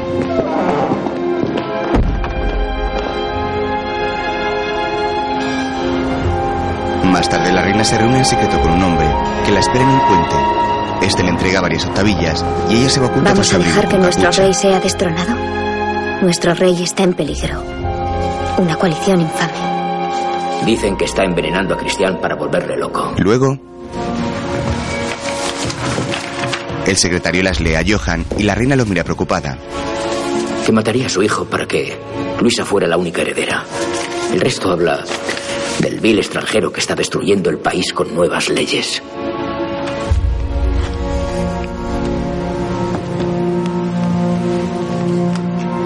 No hay alternativa. Debemos reinstaurar la censura. Lo están difundiendo. Johan, tenemos que... Hágalo. Hágalo, hágalo, reinstaure la censura. ¡Maldita sea! Johan se marcha enfadado dando una patada a una silla. Días después, Carolina está en su cama mostrándose enferma y alterada. Llora con angustia y Johan se acerca dándole la mano con cariño. Llevas días sin dormir. Nos odian.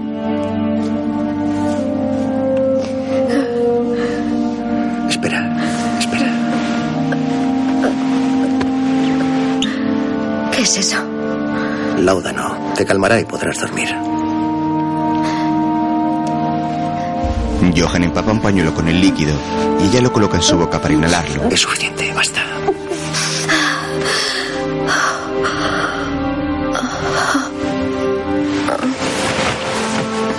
Carolina comienza a quedarse adormilada al instante y él la coloca cuidadosa sobre la almohada.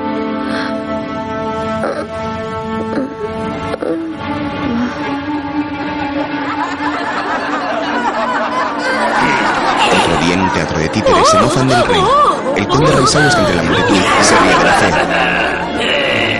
Majestad, ¿qué hace mi médico personal en tu alcoba? Nos estábamos entreteniendo con una partidita de ajedrez. ¿Ajedrez? ¿Es un nuevo tipo de ajedrez? Ya que ambos estáis desnudos. En palacio, Carolina se acerca a una habitación donde llora su hija. La ¿Por criada qué no espera estás en la con puerta. Su majestad ha insistido. Ha dicho que quería estar a solas con la niña.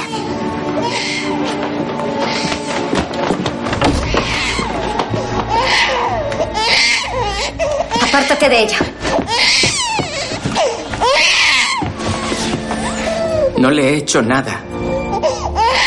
Madre. No soy tu madre. No puedes quedarte solas con ella, ¿me has entendido? Estás enfermo. Cristiana acaricia la mejilla donde le ha bofeteado y se marcha con enojo.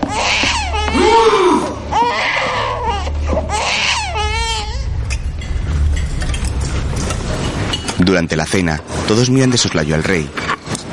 Este permanece sentado a la mesa con una máscara de largas plumas ocultando su rostro.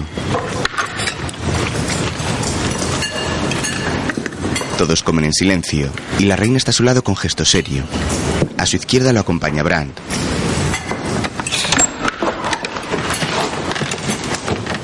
Johan entra al comedor al momento. ¿Quieren saber quién es el padre de la pequeña bastarda?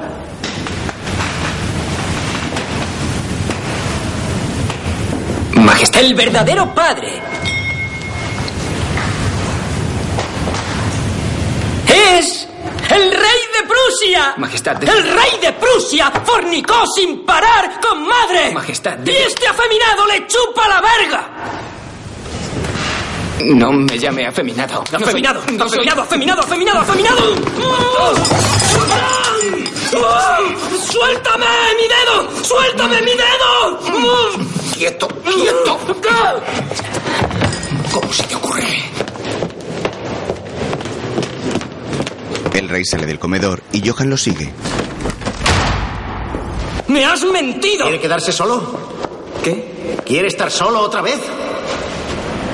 Puede ocurrir perfectamente si continúa actuando así, como un trastornado. Christian mira seriamente a Strunse con gesto de angustia. Este fija su mirada en el compasivo.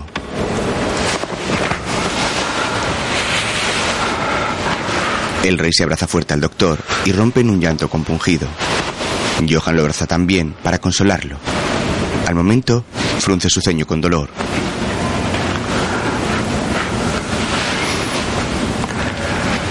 Cristian. Cristian. Tiene razón, le he mentido.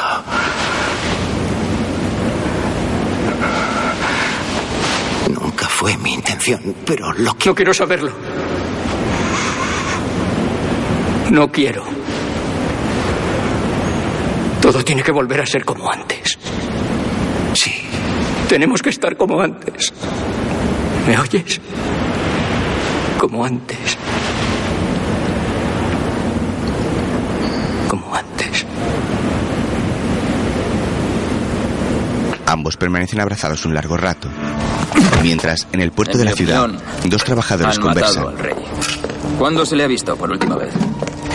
No está muerto. Lo han encerrado en los calabozos. No sé. Gulber pasa junto a ellos y se dirige a un carruaje donde lo espera la reina Juliana. Tenía usted razón. Entra sentándose a su lado. Son como una jauría de perros desvalidos.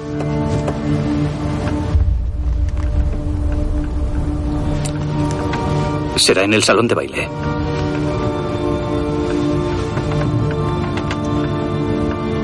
¿Dentro de dos días?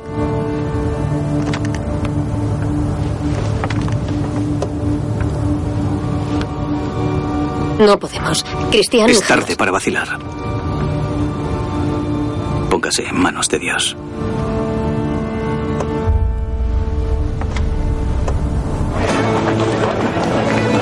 16 de enero, 1772. Los invitados entran al baile de máscaras que se celebra en el palacio. Entre tanto, Carolina está en su habitación a solas. Vierte un poco del láudano sobre un pañuelo y lo inhala para tranquilizarse.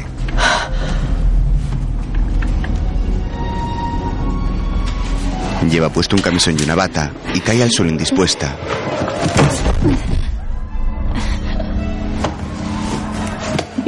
La reina ríe en el suelo, bajo los efectos de la droga.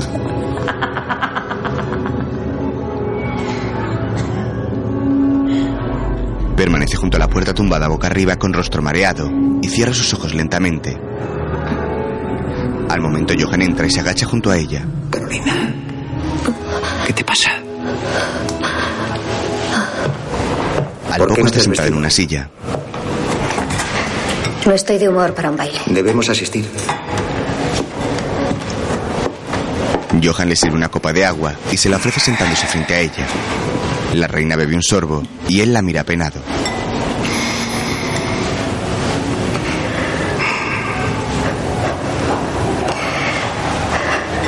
Sal del país. Busca trabajo en Alemania, Francia o tal vez Inglaterra. No puedo. ¿Por qué no? Yo podría ir a verte. Podríamos ser libres, estar juntos. ¿Y dejar el país a merced de la iglesia? No me importa mucho Dinamarca últimamente. No estás en tus cabales, Carolina. Hablaremos luego.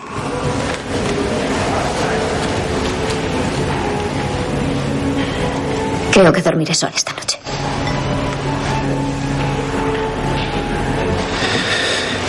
¿Quieres al menos empezar a vestirte? Johan sale de la habitación. Mientras, en otro aposento, un oficial entra saludando a Juliana. ¿Su Alteza Real me ha mandado llamar? ¿Sabe que Strunse va a reducir a la mitad el presupuesto del ejército? He oído rumores. Los marineros noruegos están soliviantados porque se han retrasado sus salarios. No son rumores. Acaban de informarme de que lo siguiente es la guardia personal del rey. A menos que actuemos ya. Ha visto con sus ojos lo que pasa en la corte y lo que pasa en el país. Esta noche deberá decidir si será un simple espectador o si actuará.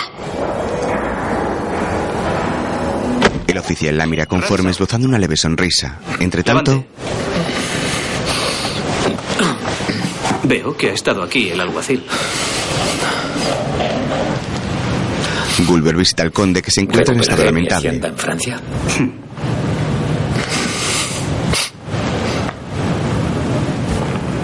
¿Y mi puesto en el consejo? Sí, y el malentendido que ha habido sobre su deuda será subsanado. Recuperará todo su dinero. Y solamente será deportado. Sí.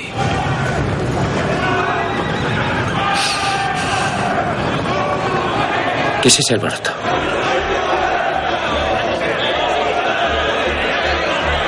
El sonido del renacimiento de un país.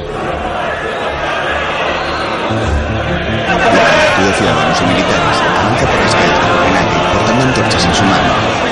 El oficial de la guardia capitanea la revuelta y se dirige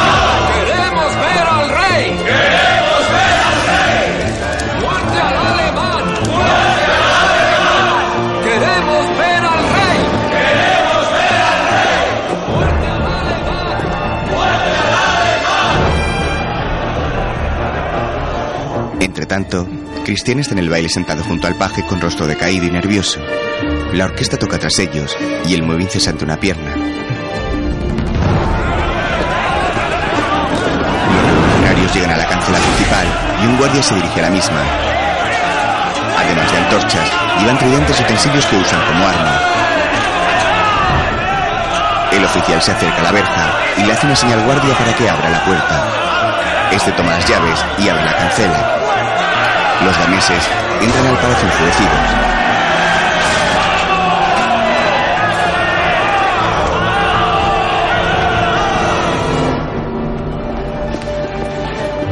Mientras, un lacayo se acerca en el salón a Johan susurrando algo en su oído. Este mira con preocupación hacia el rey y al poco camina abandonando el baile. No,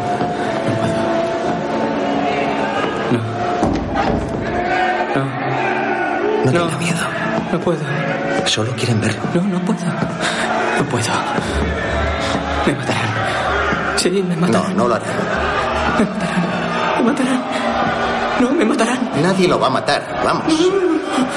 ¡No! Cristian. ¡No! Tú eres el rey ahora. Encárgate tú. Christian se marcha angustiado y Johan lo sigue con una mirada de preocupación.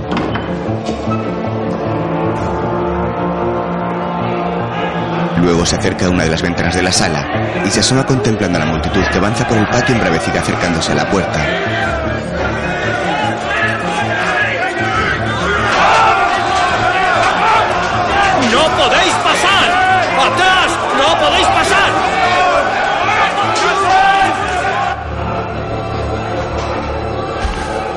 Strun permanece junto a la ventana con gesto agobiado. Poco después regresa al salón y se acerca a la reina se que se ha a sus vestido. En cuanto empiecen a sentir frío. Johan se coloca a su lado apoyándose de espaldas en una gran chimenea que se encuentra apagada. La reina sujeta una copa en su mano y se muestra muy preocupada. Él mira hacia el salón con melancolía. Nuestra primera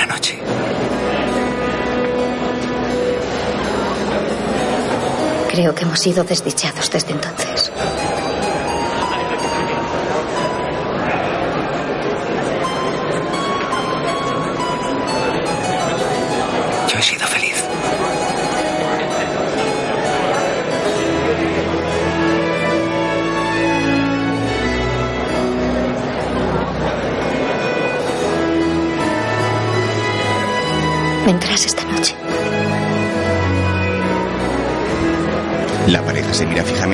Su amor y Johan asiente con levedad. Al momento, el hermanastro del rey se acerca a Carolina y le ¿Le hace una concede el reverencia. último baile de la noche? Sí, claro. Le entrega su copa a Johan y marcha resignada junto al joven.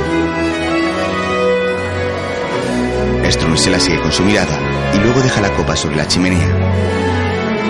Mira a través del espejo que hay sobre la misma hacia la pista, donde la reina baila en lentos movimientos.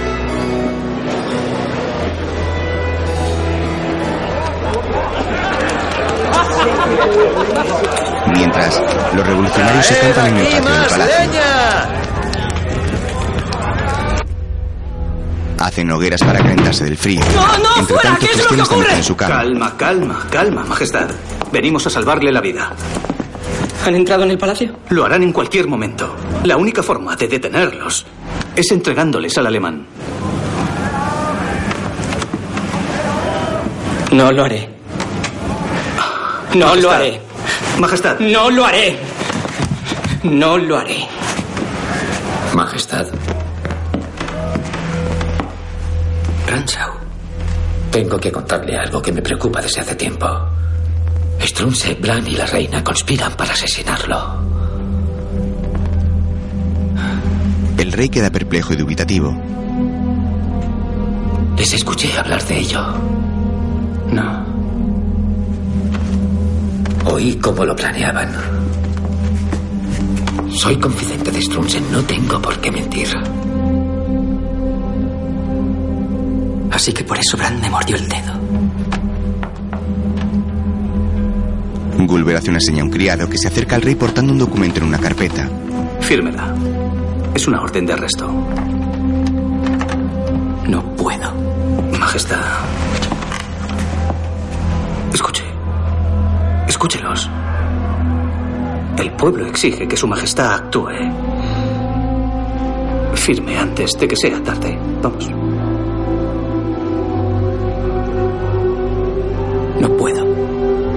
Sí puede, majestad. Firme. Vamos. Firme antes de que sea demasiado tarde, majestad. No puedo. Firme, no majestad. Puedo, no puedo. ¡Firme!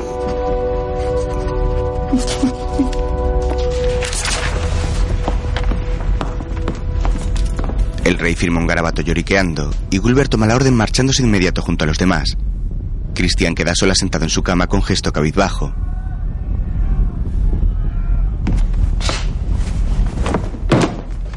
Mientras, Johan está en su dormitorio y abre un cajón donde guarda sus escritos y tiene escondida la llave de la reina. ¡Abrid paso! ¡Dejadnos pasar! ¡Abrid paso en nombre del rey! Al oír las voces, cierra sus ojos con resignación y guarda la llave en el cajón de nuevo. Johann Friedrich Strunse queda arrestado por conspirar contra su majestad el rey y el pueblo danés. Veamos qué dice el rey al respecto. Bueno, Su Majestad ha firmado la orden de arresto. Prendedlo. Dos soldados lo agarran de sus brazos para llevárselo y Gulber marcha tras ellos llevando la orden. Mientras Carolina guarda en su habitación, abrocha su camisón y suelta su pelo frente a un espejo. ¡Abra en nombre del rey! Asustada a la puerta. Va hacia la cuna y coge a su hija en brazos y llora con angustia.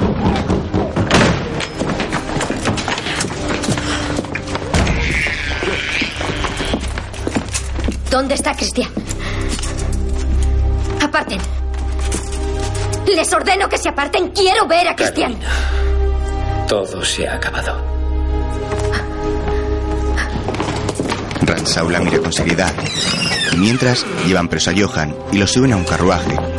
Dentro está Bran y se sienta frente a su amigo mirándose entre ambos con desesperación.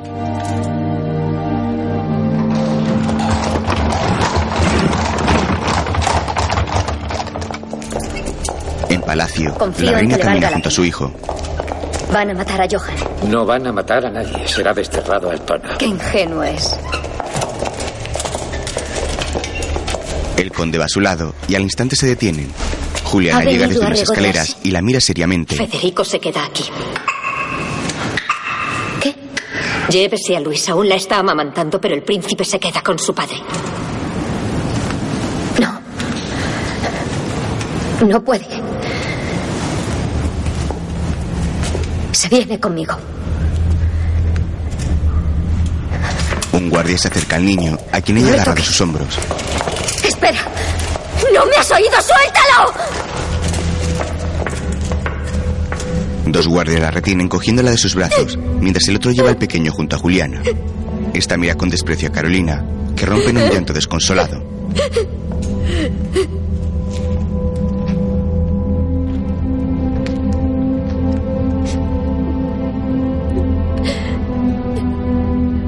Juliana. Por favor, no lo haga. Federico, no tengas miedo. Mamá volverá pronto. Mamá volverá pronto.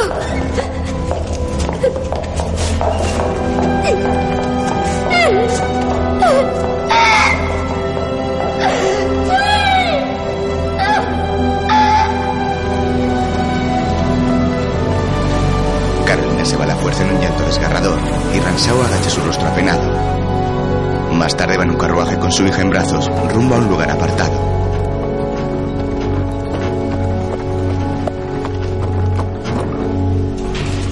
Mientras, un soldado entra a los calabozos junto a un escribiente y avanzan por el oscuro pasillo de las celdas. En la puerta del calabozo de Strunse y entran. Vengo a tomar nota de su confesión. No tengo nada que confesar. Sedujo a la reina y conspiró contra la corte. Quería asesinar al rey y llevar a Dinamarca al caos. No tengo nada que confesar.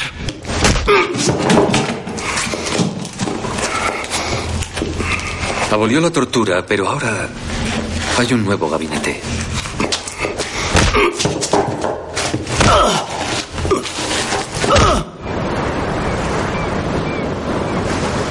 Pasados los días, Carolina se encuentra en la orilla del mar junto a un castillo apartado. Mira hacia el horizonte con añoranza y tristeza. Su majestad El secretario se acerca me ha a ella. llamar. Hay noticias. Johan ha confesado la relación. Lo han torturado durante días hasta que se ha derrumbado. Le aconsejo que también confiese. Es una petición para que Cristian perdone a Johan y a Bram. Entréguesela en mano, por favor. El hombre asiente sujetando la misiva entre sus manos. Mientras, Johan está en su celda tirado sobre el suelo y tiritando. Le ha crecido la barba y tiene el rostro lleno de sangre seca. Doctor Strunze, me llamo Munter.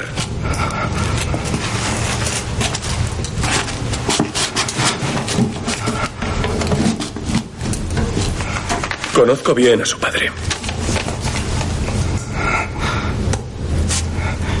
¿Qué quiere, clérigo? El rey ha informado al gabinete de que desea perdonarlos a usted y a Bran el día de la ejecución.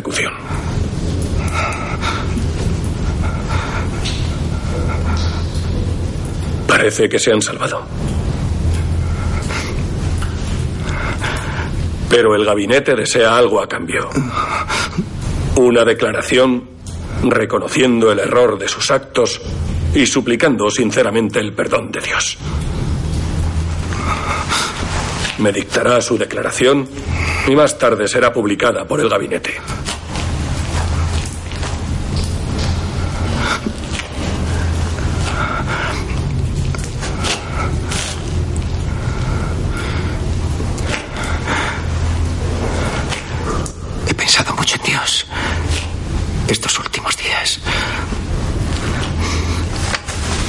Eso no me sorprende, hijo.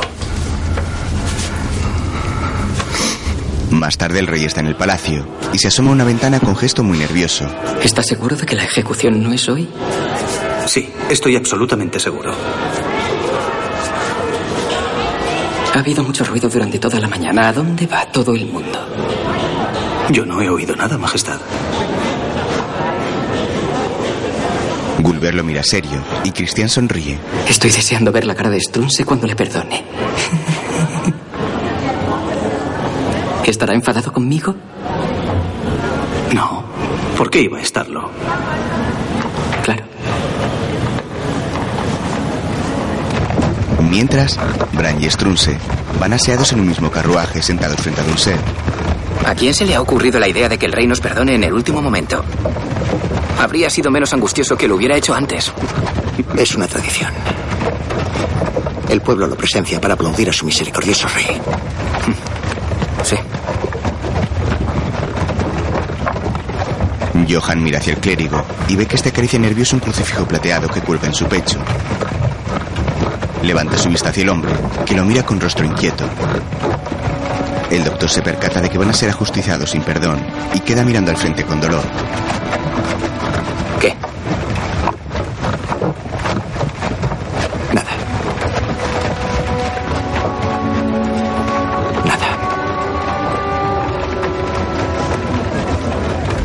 Pasa su mano por el cristal empañado del carruaje y ve que algunas personas caminan por un sendero embarrado en su misma dirección. El pueblo acude a presenciar su muerte.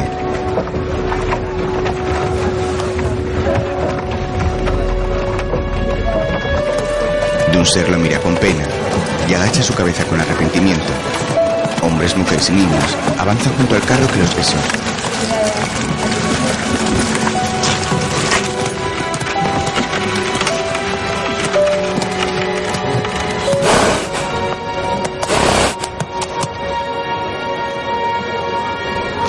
Se detiene y Johan mira por la ventana.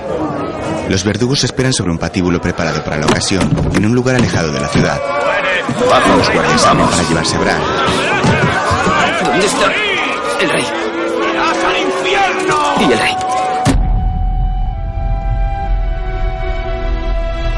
Cierran el carruaje y Johan mira a su amigo que llevan arrastras hacia las escaleras. Luego aparta su mirada con horror. Dunser lo mira agobiado y desvía su rostro mientras el doctor mira hacia sus botas y llora impotente.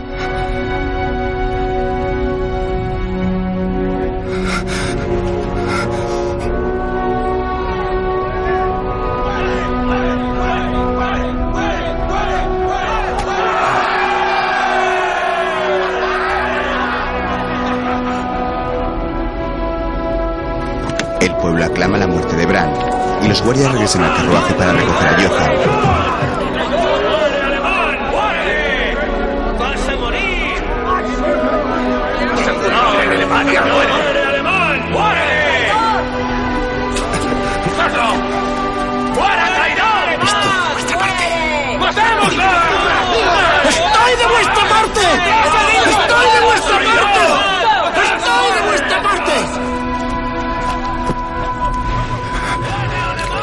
Mientras es empujado por ciudadanos anónimos. Mira hacia las escaleras angustiado y los soldados que lo agarran de sus brazos lo obligan a subir. Por los peldaños se derrama la sangre de su amigo, cuya cabeza está en un cesto de mimbre.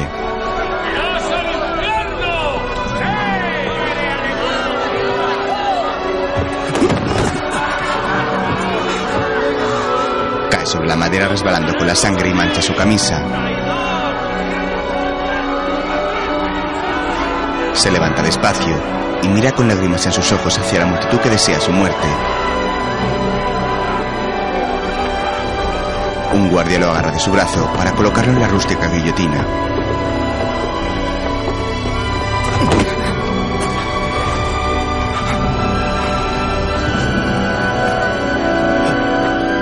Le sujeta en sus manos y pone su cabeza boca abajo sobre una madera para cortársela.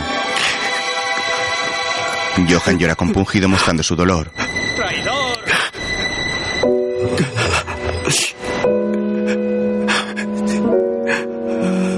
Cierra sus ojos y tiene una visión de Carolina que está sobre un prado mientras el sol se oculta tras ella.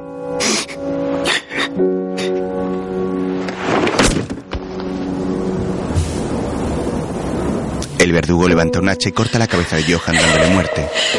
Más tarde una criada le da la noticia a la reina.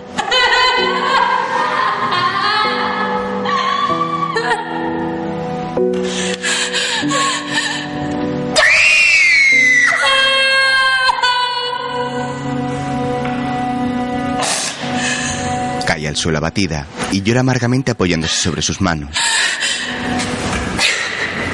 Me juro que no le pasaría Más nada, tarde- que solo sería desterrado. Debí de equivocarme. ¿Y mi puesto en el consejo también se equivocó? Ya basta, Ransau ha sido suficientemente recompensado. Ransau se marcha de la sala del consejo con gesto triste y decepcionado. Gulber lo preside Majestad. junto al hermanastro de Cristian. Estamos en buenas manos con el príncipe heredero. Váyase a jugar con su negro. El rey permanece sentado con la mirada perdida hacia el frente.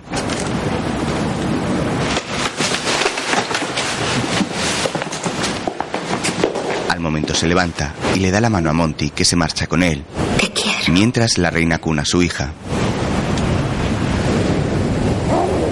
Te quiero mucho.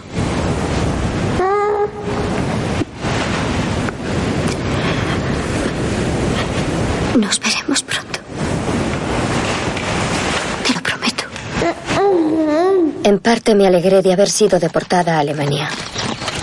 No lejos de donde se crió Johann y de donde había realizado su trabajo. Además, en mi nuevo hogar en Zell, me reencontré con una vieja amiga. Carolina se reúne con Hace Luisa cinco y se años que con vivo cariño. Y a pesar de mis súplicas, la corte me vigila estrechamente y me prohíbe abandonar Cel.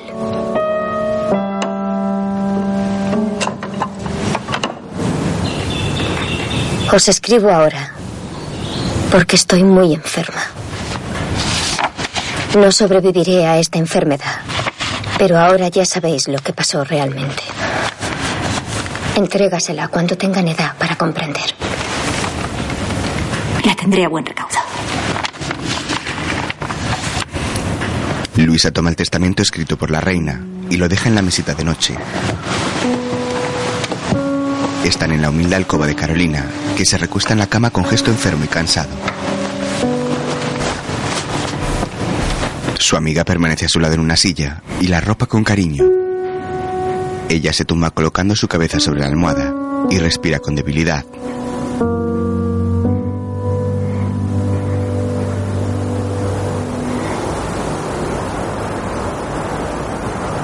Al momento su aliento se detiene. Dinamarca. Carolina ha muerto. 1783. El cielo está muy nublado y un carruaje avanza por un camino entre verdes colinas.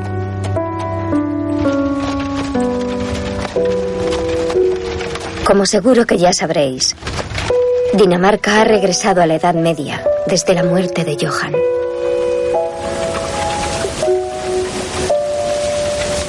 Mientras el resto de Europa prospera, vuestra nación se ha convertido en un lugar sombrío, gobernado por la superchería y la desconfianza. El carruaje avanza ahora deteniéndose junto a un puente de piedra sobre un riachuelo. Mis queridos Los jóvenes se acercan al mismo montados a caballo. Ojalá pudiera veros ahora. ¿Cómo sois? Federico, Luisa los espera con la has carta de heredado el carácter de Cristian. Luisa, tienes los ojos de Johan. Altezas reales. Me alegra que hayan venido. Von Plesen le entrega el largo manuscrito a Luisa Augusta y mira a los jóvenes príncipes esbozando una sonrisa con ternura. Más tarde, la adolescente se sienta a la orilla del riachuelo y revisa las páginas escritas por su madre. Tiene los cabellos largos y rizados y los ojos claros Mis heredados de Johan. hijos, no me conocéis, pero soy vuestra madre. Tal vez nunca me hayáis perdonado. Tal vez me odiéis. Federico, Luisa Augusta, sois la principal esperanza que tiene Dinamarca de un brillante futuro. Sé que haréis que me sienta orgullosa. Os quiero muchísimo. Vuestra, Vuestra madre, Matilde. Carolina Matilde. Luisa suspira con tristeza, dejando la carta sobre la hierba. Federico está recostado a su lado y mira a su hermana apenado y pensativo. Poco después regresan a palacio y ambos entran al dormitorio de su padre, que permanece en penumbra. Padre. El heredero se sienta a su lado en la cama, mientras su hermana abre un ventanal dejando entrar la luz del sol. La joven toma asiento frente a ellos y conversan con el rey. Con la ayuda de su padre, Federico dio un golpe de Estado y asumió el poder a los 16 años. Gulber, Juliana María y su gabinete fueron expulsados de la corte. En el transcurso de sus 55 años de reinado, Federico restauró prácticamente todas las leyes de Strunse. Federico llegó incluso más lejos que Johan al abolir la servidumbre de la gleba y liberar a los campesinos. Un asunto real. Una película dirigida por Nicolai Arcel. Protagonizada por Matt Mikkelsen, Alicia Vikander y Mikkel Forsgaard. Con mus